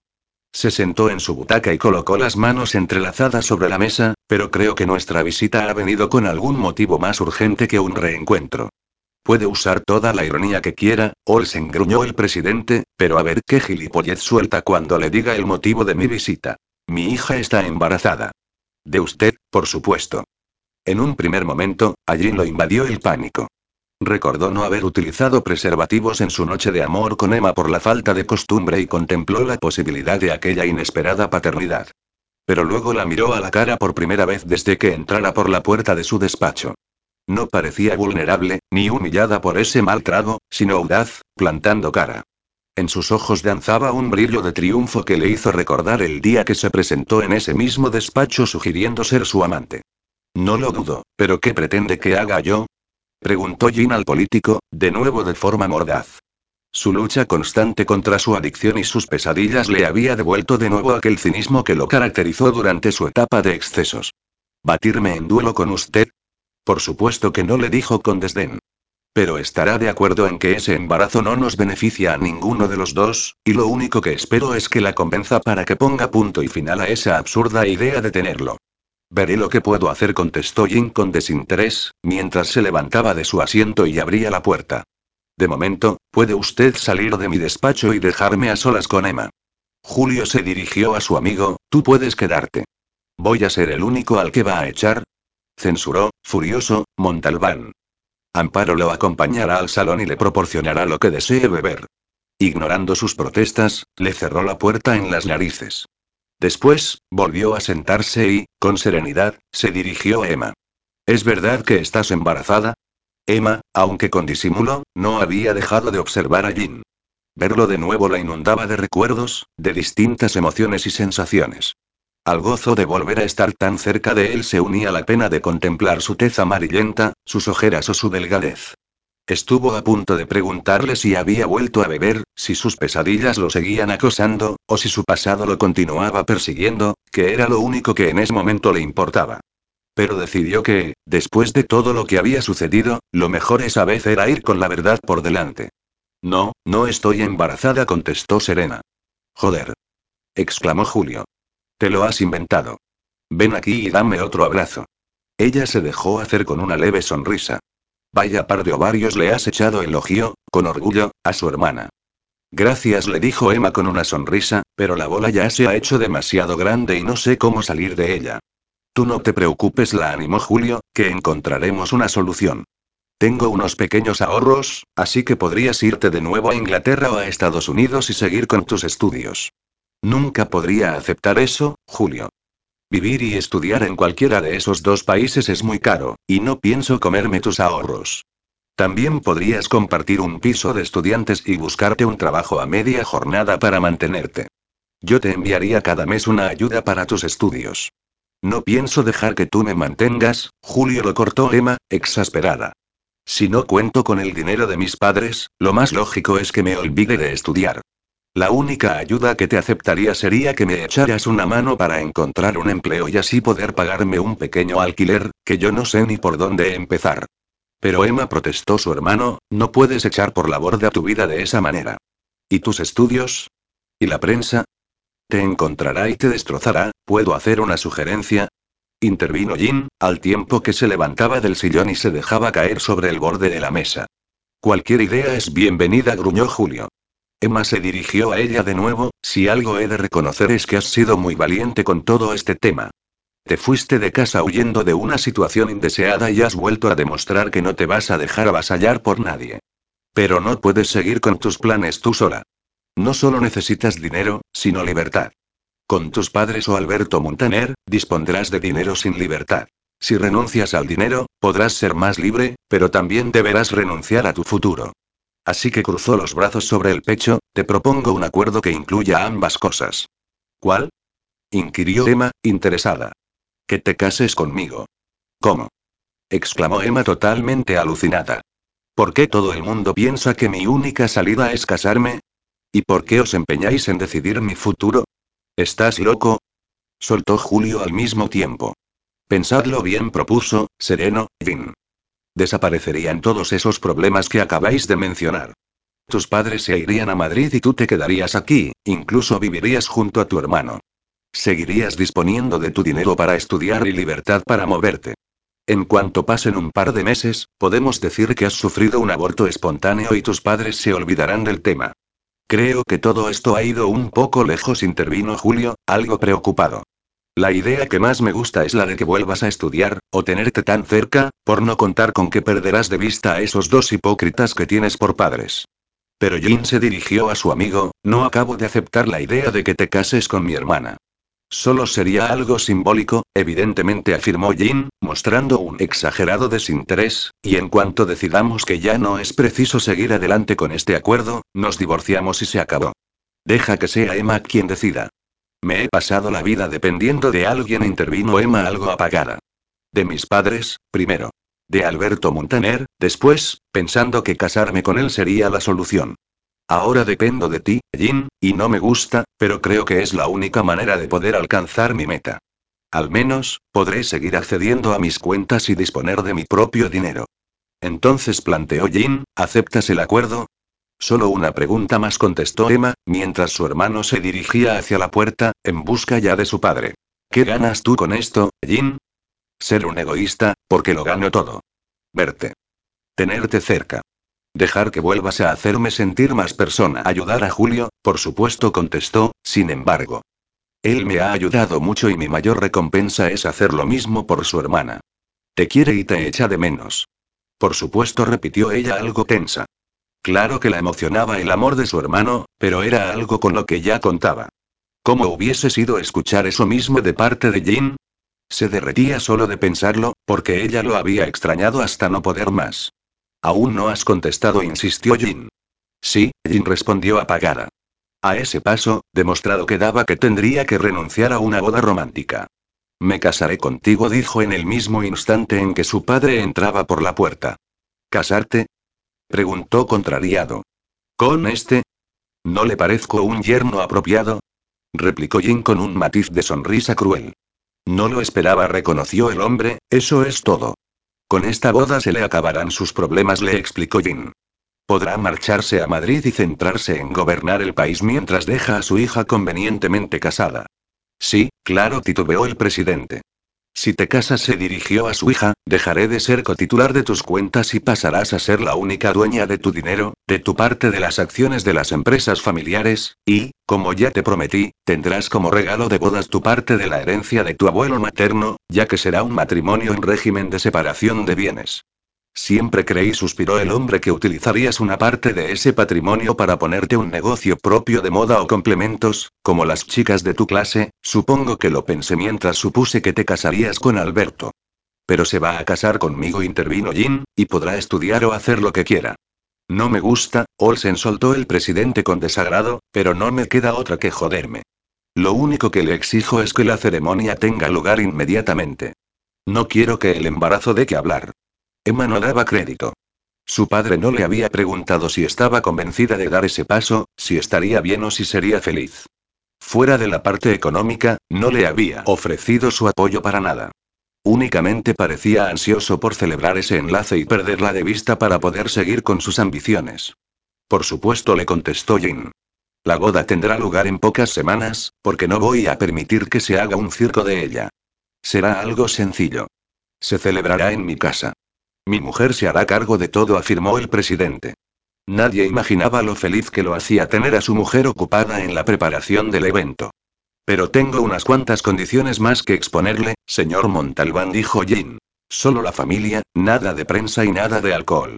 Solo una publicación tendrá acceso a mi casa, únicamente antes de la ceremonia, para sacar fotografías de la novia con sus padres, sentenció el presidente. De acuerdo, aceptó Jin. Un momento terció Emma, con una sonrisa claramente fingida y forzada. Si se me permite decir algo. Que os den a los dos. Una semana antes de la celebración y la fiesta, Jin había convenido con Emma llevar a cabo la ceremonia civil, únicamente con los testigos, y así despistar un poco a la prensa, que ya había publicado diversas fechas posibles para el enlace de la hija del presidente del gobierno con el enigmático empresario de pasado oscuro. Ya se habían ensañado con la ruptura de Emma con Alberto Montaner, pero después ya solo parecía interesarles obtener información de la boda y alguna posible instantánea. Emma le había pedido a su amiga Chantal que la llevara en su propio coche, para dirigirse a un centro comercial y allí escabullirse por una salida trasera, donde las esperaría un taxi. La novia no se arregló demasiado para no llamar la atención un sencillo traje de chaqueta color gris y un top blanco para simular que se encontraba con su amiga en una jornada normal de compras, pero Chantal no permitió que no se notase de alguna forma que iba a contraer matrimonio. Durante el trayecto del taxi aprovechó para darle unos toques nupciales. Te he traído tres cosas, le dijo hurgando en el bolso. Algo nuevo, algo viejo y algo prestado. El pasador es nuevo, le comunicó mientras le ponía en el pelo un pequeño adorno ribeteado en tul blanco. El chal es viejo, o al menos lo usé una vez. Río, mientras le cambiaba la chaqueta por la prenda blanca. Y esto es lo prestado. Con dedos temblorosos, Chantal sacó de una pequeña cajita unos pendientes de perlas y brillantes, y se los colocó a su amiga. Chantal. exclamó incrédula Emma. Estos son los pendientes que ibas a llevar en tu propia boda. No puedo aceptarlos. Solo son prestados, replicó con una sonrisa. Tranquilízate, estoy bien. Preocúpate mejor por cómo estás tú. ¿Cómo lo llevas? No sé, contestó Emma tras bajar del taxi, mientras se dirigían ya a la sala del ayuntamiento. Es como si no me estuviera pasando a mí, como si fuera una mera espectadora.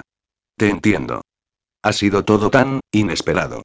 Chantal se interrumpió y quedó parada sobre las baldosas del pasillo cuando vio aparecer a Julio. ¿Qué hace este aquí? Es mi otro testigo. Emma sonrió mientras le daba un abrazo al susodicho. Hola, hermanita. ¿Estás segura todavía de lo que vas a hacer? No me preguntes eso, dijo ella con una mueca, o me iré de aquí corriendo y no pararé hasta perderme en alguna oscura jungla. Pues, entonces, adelante la animó Julio, tienes todo mi apoyo en lo que decidas hacer. Jin te está esperando en la salita de la derecha. Quiere hablar contigo antes de, bueno, eso, de casaros. Joder, soltó pasándose la mano por el rostro, se me hace tan raro, pues yo no lo veo tan raro, le dijo Chantal a Julio una vez quedaron solos. Tú, con tal de llevarme la contraria, no te creas tan importante, replicó la chica. Únicamente pienso que ellos dos se gustan, que se gustaron desde el principio. Gustarse anda muy lejos de casarse, objetó Julio. Pues a veces intervino Chantal con los brazos en jarras, el corazón puede más que la cabeza. Cuando los veo juntos pienso que el amor romántico aún es posible. En fin, suspiró, no sé qué hago hablándole a un tío que solo piensa con la polla. Joder, tía. ¿Qué coño sabes tú sobre mí para saber lo que pienso? Lo suficiente, afirmó Chantal mientras comenzaba a caminar en dirección a la sala. No hay más que ver esas greñas que me llevas o los tatuajes, en plan malote, como si tu vida únicamente estuviese dirigida a provocar a las mujeres y follarte a la primera que te salga al paso. Empiezo a pensar, dijo Julio, caminando tras ella, que la mala hostia que te gastas cuando estás conmigo va más allá de que yo sea un simple empleado y tú, una chica rica. No sé a qué te refieres, saltó ella sin volverse a mirarlo. Joder, pues que tengo la impresión de que me odias. No sé si estás amargada porque no tienes novio, porque te hace falta un polvo o porque, sencillamente, te crees superior a los demás. ¿Me aburres? Julio bufó ella, altiva, todavía sin dejar de andar. ¿Sabes una cosa? añadió Julio antes de acceder a la sala. Empezaba a hartarlo su desprecio y no pudo callarse. Disertas sobre relaciones y amor romántico, pero creo que ni tú misma sabes una mierda de lo que estás hablando, porque no imagino a ningún tío que haya tenido los huevos de aguantarte en la vida más allá de diez minutos. Bajó el tono y tomó aire. Sigo pensando que necesitas un polvo. Si jodieras más, joderías menos al mundo. Vete a la mierda, gilipollas lo imprecó ella, roja de ira, mientras entraba en la sala del juzgado. Maldita sea, murmuró Julio para sí. No sabía por qué, pero se sentía mal por Chantal, incluso culpable por haberle dicho aquellas cosas. Le daba la extraña sensación de que ella sufría por algo, no, imposible. Esa Snot con cuerpo perfecto y demasiado maquillaje no habría sufrido en su puñetera vida por nada. Seguro. Emma abrió la puerta de la pequeña sala y se encontró a Jin sentado en una silla, con una pierna cruzada sobre la otra, mirando su móvil. Llevaba un traje clásico en color gris, aunque seguramente era uno de tantos de los que usaba para ir a trabajar. Antes de decir algo, Emma lo contempló un instante. En realidad, se hubiese pasado horas así sin cansarse, y no únicamente por lo atractivo de su rostro, o las sensaciones que despertaba en ella que también, sino por seguir notando en el interior de su cuerpo aquella tibieza que la invadía solo por volver a verlo y estar a solas con él. Y ahora se iban a casar, pero no de la forma que ella había soñado. Porque sí, comenzó a ilusionarse cuando él le propuso salir juntos y conocerse, aquella noche después de hacer el amor con él, sintió de golpe la sangre más caliente correr por sus venas. No habían hablado nada del grado de intimidad que implicaría aquel matrimonio, aunque no tenía muchas esperanzas de que fuera a ser el habitual. Alertado por su presencia, Jin levantó la vista y la miró, y Emma casi suelta un jadeo cuando aquellos maravillosos ojos grises se posaron en los suyos. Volvían a estar apagados y su tez volvía a lucir pálida, al contrario que sus ojeras, que de nuevo endurecían una mirada que ella ya había contemplado risueña y optimista. Parecía que hacía siglos ya de eso. Hola, Emma la saludó. La dureza que ella había advertido en su mirada también se dejaba traslucir en su modo de hablar y de comportarse, como si hubiera decidido renunciar a la única esperanza que le quedaba de ser feliz. Jin se levantó y se acercó a ella. He pensado que, por mucho que esta no vaya a ser la boda con la que habías soñado, explicó mientras sacaba del bolsillo de su pantalón una caja forrada en raso blanco, no quiere decir que no vayas a tener algunos detalles de los que suelen disfrutar las novias. Claro, aceptó ella intentando sonreír, las alianzas. No lo había pensado. Sí, aquí tengo las alianzas, dijo Jin, pero también se me ha ocurrido que una chica como tú debería llevar anillo de compromiso. Con cuidado, extrajo un fino anillo de oro blanco con un diamante y se lo colocó en el dedo correspondiente. Yo, no sé qué decir, susurró ella. Era un anillo sencillo pero elegante, y a Emma casi le dan ganas de llorar por aquel delicado gesto. No hace falta que digas nada, intervino él, todavía serio y algo tenso. Deberíamos irnos ya. Espera, Jin lo interceptó ella, agarrándolo de un brazo. Todavía no he tenido ocasión de pedirte perdón. No importa, replicó sin apenas mirarla. A mí sí que me importa, insistió Emma, porque tal vez es cierto que todo comenzó como un acto de rebeldía, incluso como un juego, pero luego te conocí y ya no me pareciste como yo esperaba y me arrepentí de lo que estaba haciendo, ya basta, Emma soltó él tirando de ella. Se acabó el tiempo de los remordimientos. Ahora seamos prácticos y acabemos con esto. Dime al menos cómo estás, Jim pidió ella, aún sujetándolo de la chaqueta. Le he preguntado a Julio, pero no quiere explicarme nada. Me dolería pensar que has vuelto a beber y griega. ¿De verdad te importa una mierda si he vuelto o no a beber? exclamó de pronto Jin. Si a Emma le había parecido ver su semblante endurecido, eso no había sido nada comparado con lo que contemplaba en ese instante. Porque, lo que es a mí, me importan un carajo tus remordimientos, tu palabrería, tu carita de niña buena y tu preocupación fingida. Ya no hace falta que te sigas interesando por mí. Volvió a clavar sus afilados ojos grises en ella. Ya no vas a tener que utilizar ninguna treta para meterte en mi cama y perder tu virginidad, porque ya lo has hecho. Mi preocupación nunca fue fingida. Se defendió ella, indignada. Y lo demás tampoco. Claro, replicó Jin con ironía, la sinceridad es lo tuyo. Como cuando fuiste sincera conmigo y con tu propio hermano del por qué estabas en mi casa. O los numéritos que montaste en mi habitación. O fingir un embarazo ante tus padres y Alberto Montaner. Pensé que habías comprendido mis motivos, expresó ella, furiosa, pero ahora veo que te he idealizado.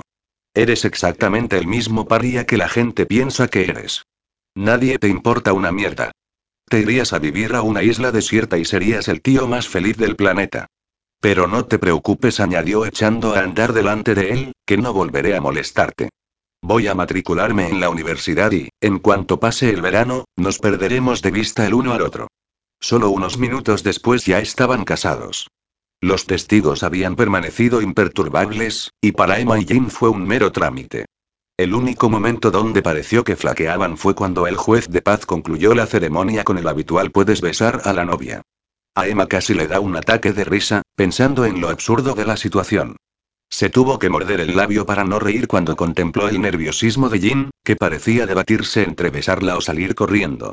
Al final, casi se le para el corazón cuando vio su rostro tan cerca de ella, inclinándose para besarla. Cerró los ojos y sintió como si una pluma rozara sus labios, solo durante un segundo. Cuando los abrió, Jin ya no la besaba, pero seguía igual de cerca. Su frente aparecía perlada de sudor y, durante un diminuto instante, le pareció distinguir en sus ojos un atisbo de ternura. Sensación que desapareció en cuanto lo vio firmar el registro y marcharse de allí, sin dedicarle una sola palabra de despedida. Capítulo 14 La verdad, Emma le tenía que reconocer a su madre el haber sido capaz de organizar aquella sencilla boda de una forma tan sublime. Obviando el ataque de histerismo que le entró cuando se enteró de que no sería una espectacular ceremonia digna de las revistas del corazón, lo había llevado todo de una forma la mar de eficiente, porque, por muy sencilla que fuese la celebración en sí, o que hubiera pocos invitados, había que tener en cuenta el tema del catering, la decoración, la tarta, el vestido, las flores, las invitaciones y, sobre todo, la seguridad. Emma había puesto la mejor de las sonrisas desde que esa misma mañana apareciera el fotógrafo en su casa y le hiciera varias fotos vestida de novia junto a sus padres. Ese día sí llevaba un vestido bastante clásico, de color blanco roto, con encaje y tul, aunque sin pelo ni cola por tratarse únicamente de una celebración sin ceremonia religiosa. Lucía un elegante moño en la nuca, rodeado de florecillas naturales de jazmín, y el pequeño ramo de lirios que le había regalado el hermano de Jin solo lo había utilizado para las fotos. Ahora, en la carpa que habían habilitado en el jardín para aquella reunión, se dejaba caer sentada sobre una de las sillas, sin más ganas de seguir sonriendo, cansada y deseosa de volver a casa. A casa, esa simple palabra le parecía más compleja de la cuenta, porque ya no sabía cuál sería a partir de ese momento. ¿Puedo sentarme? Le preguntó Marina, la mujer del hermano de Jin, ahora su cuñada también. Ya las habían presentado antes, pero no habían hablado casi nada. Víctor y Marina habían aterrizado esa misma mañana procedentes de Lanzarote, y no podían quedarse más que el fin de semana debido al trabajo de ella como profesora de instituto. Claro, contestó Emma. Jin nos lo ha contado todo, comenzó a decir Marina. Y siento que la cosa se haya complicado tanto. Parece ser que tiene personas con las que habla y todo se quejó la recién casada. Víctor es su hermano y conmigo tiene mucha confianza, pero no te creas que ha sido así siempre, explicó Marina. Con Víctor ha mantenido una relación muy superficial hasta hace bien poco. Y en mi caso, creo que tuve la suerte de caerle bien cuando debería haberme odiado. ¿Qué pasó? preguntó Emma. Víctor tuvo un rollo pasajero con mi hermana gemela, Coral, y después yo me hice pasar por ella, dejando que él creyera que se había enamorado de su antigua amante. Al final, todo salió a la luz y fue muy desagradable. Le mentí, igual que tú a. No era mi intención hacer daño a nadie, confesó Emma, apesadumbrada. Solo quería escapar de las imposiciones de mis padres, influidos por su entorno social. Pensé que Jean era el típico crápula mujeriego al que no le importaría echarle un polvo a una chica que se lo ofreciese y que, después de hacerlo, si te he visto no me acuerdo. Pero Jean no ha resultado ser nada de eso. Suspiró y lo buscó con la mirada, pero no lo encontró. No, Jean no es así, afirmó Marina. Es un hombre muy sensible, aunque no lo demuestre con afecto. Tiene demasiado que olvidar y superar. Ha habido personas que le han hecho daño y ahora no confía demasiado en nadie, solo en unos pocos que no le hemos defraudado. ¿Quién le hizo daño, Marina? inquirió interesada. Si supiera al menos contra qué estoy luchando, tendría una oportunidad. Si quieres tener esa oportunidad, le recomendó Marina, comprensiva pero contundente, tendrás que ganarte su confianza, y cuando la obtengas será cuando él te lo cuente todo. Pero tendrá que ser él quien lo haga, nadie más. ¿Estás enamorada de él? Le preguntó directa. Sí, contestó segura, pero no creo que tengamos futuro. No siempre debemos creer, respondió Marina, poniéndose en pie que el futuro está escrito de alguna manera. A veces somos nosotros, con nuestros actos en el presente, quienes lo comenzamos a construir. Julio no habría podido aguantar un minuto más en aquella puñetera carpa ni aunque le fuera la vida en ello. No le gustaban las reuniones sociales, ni en su entorno ni en un nivel superior.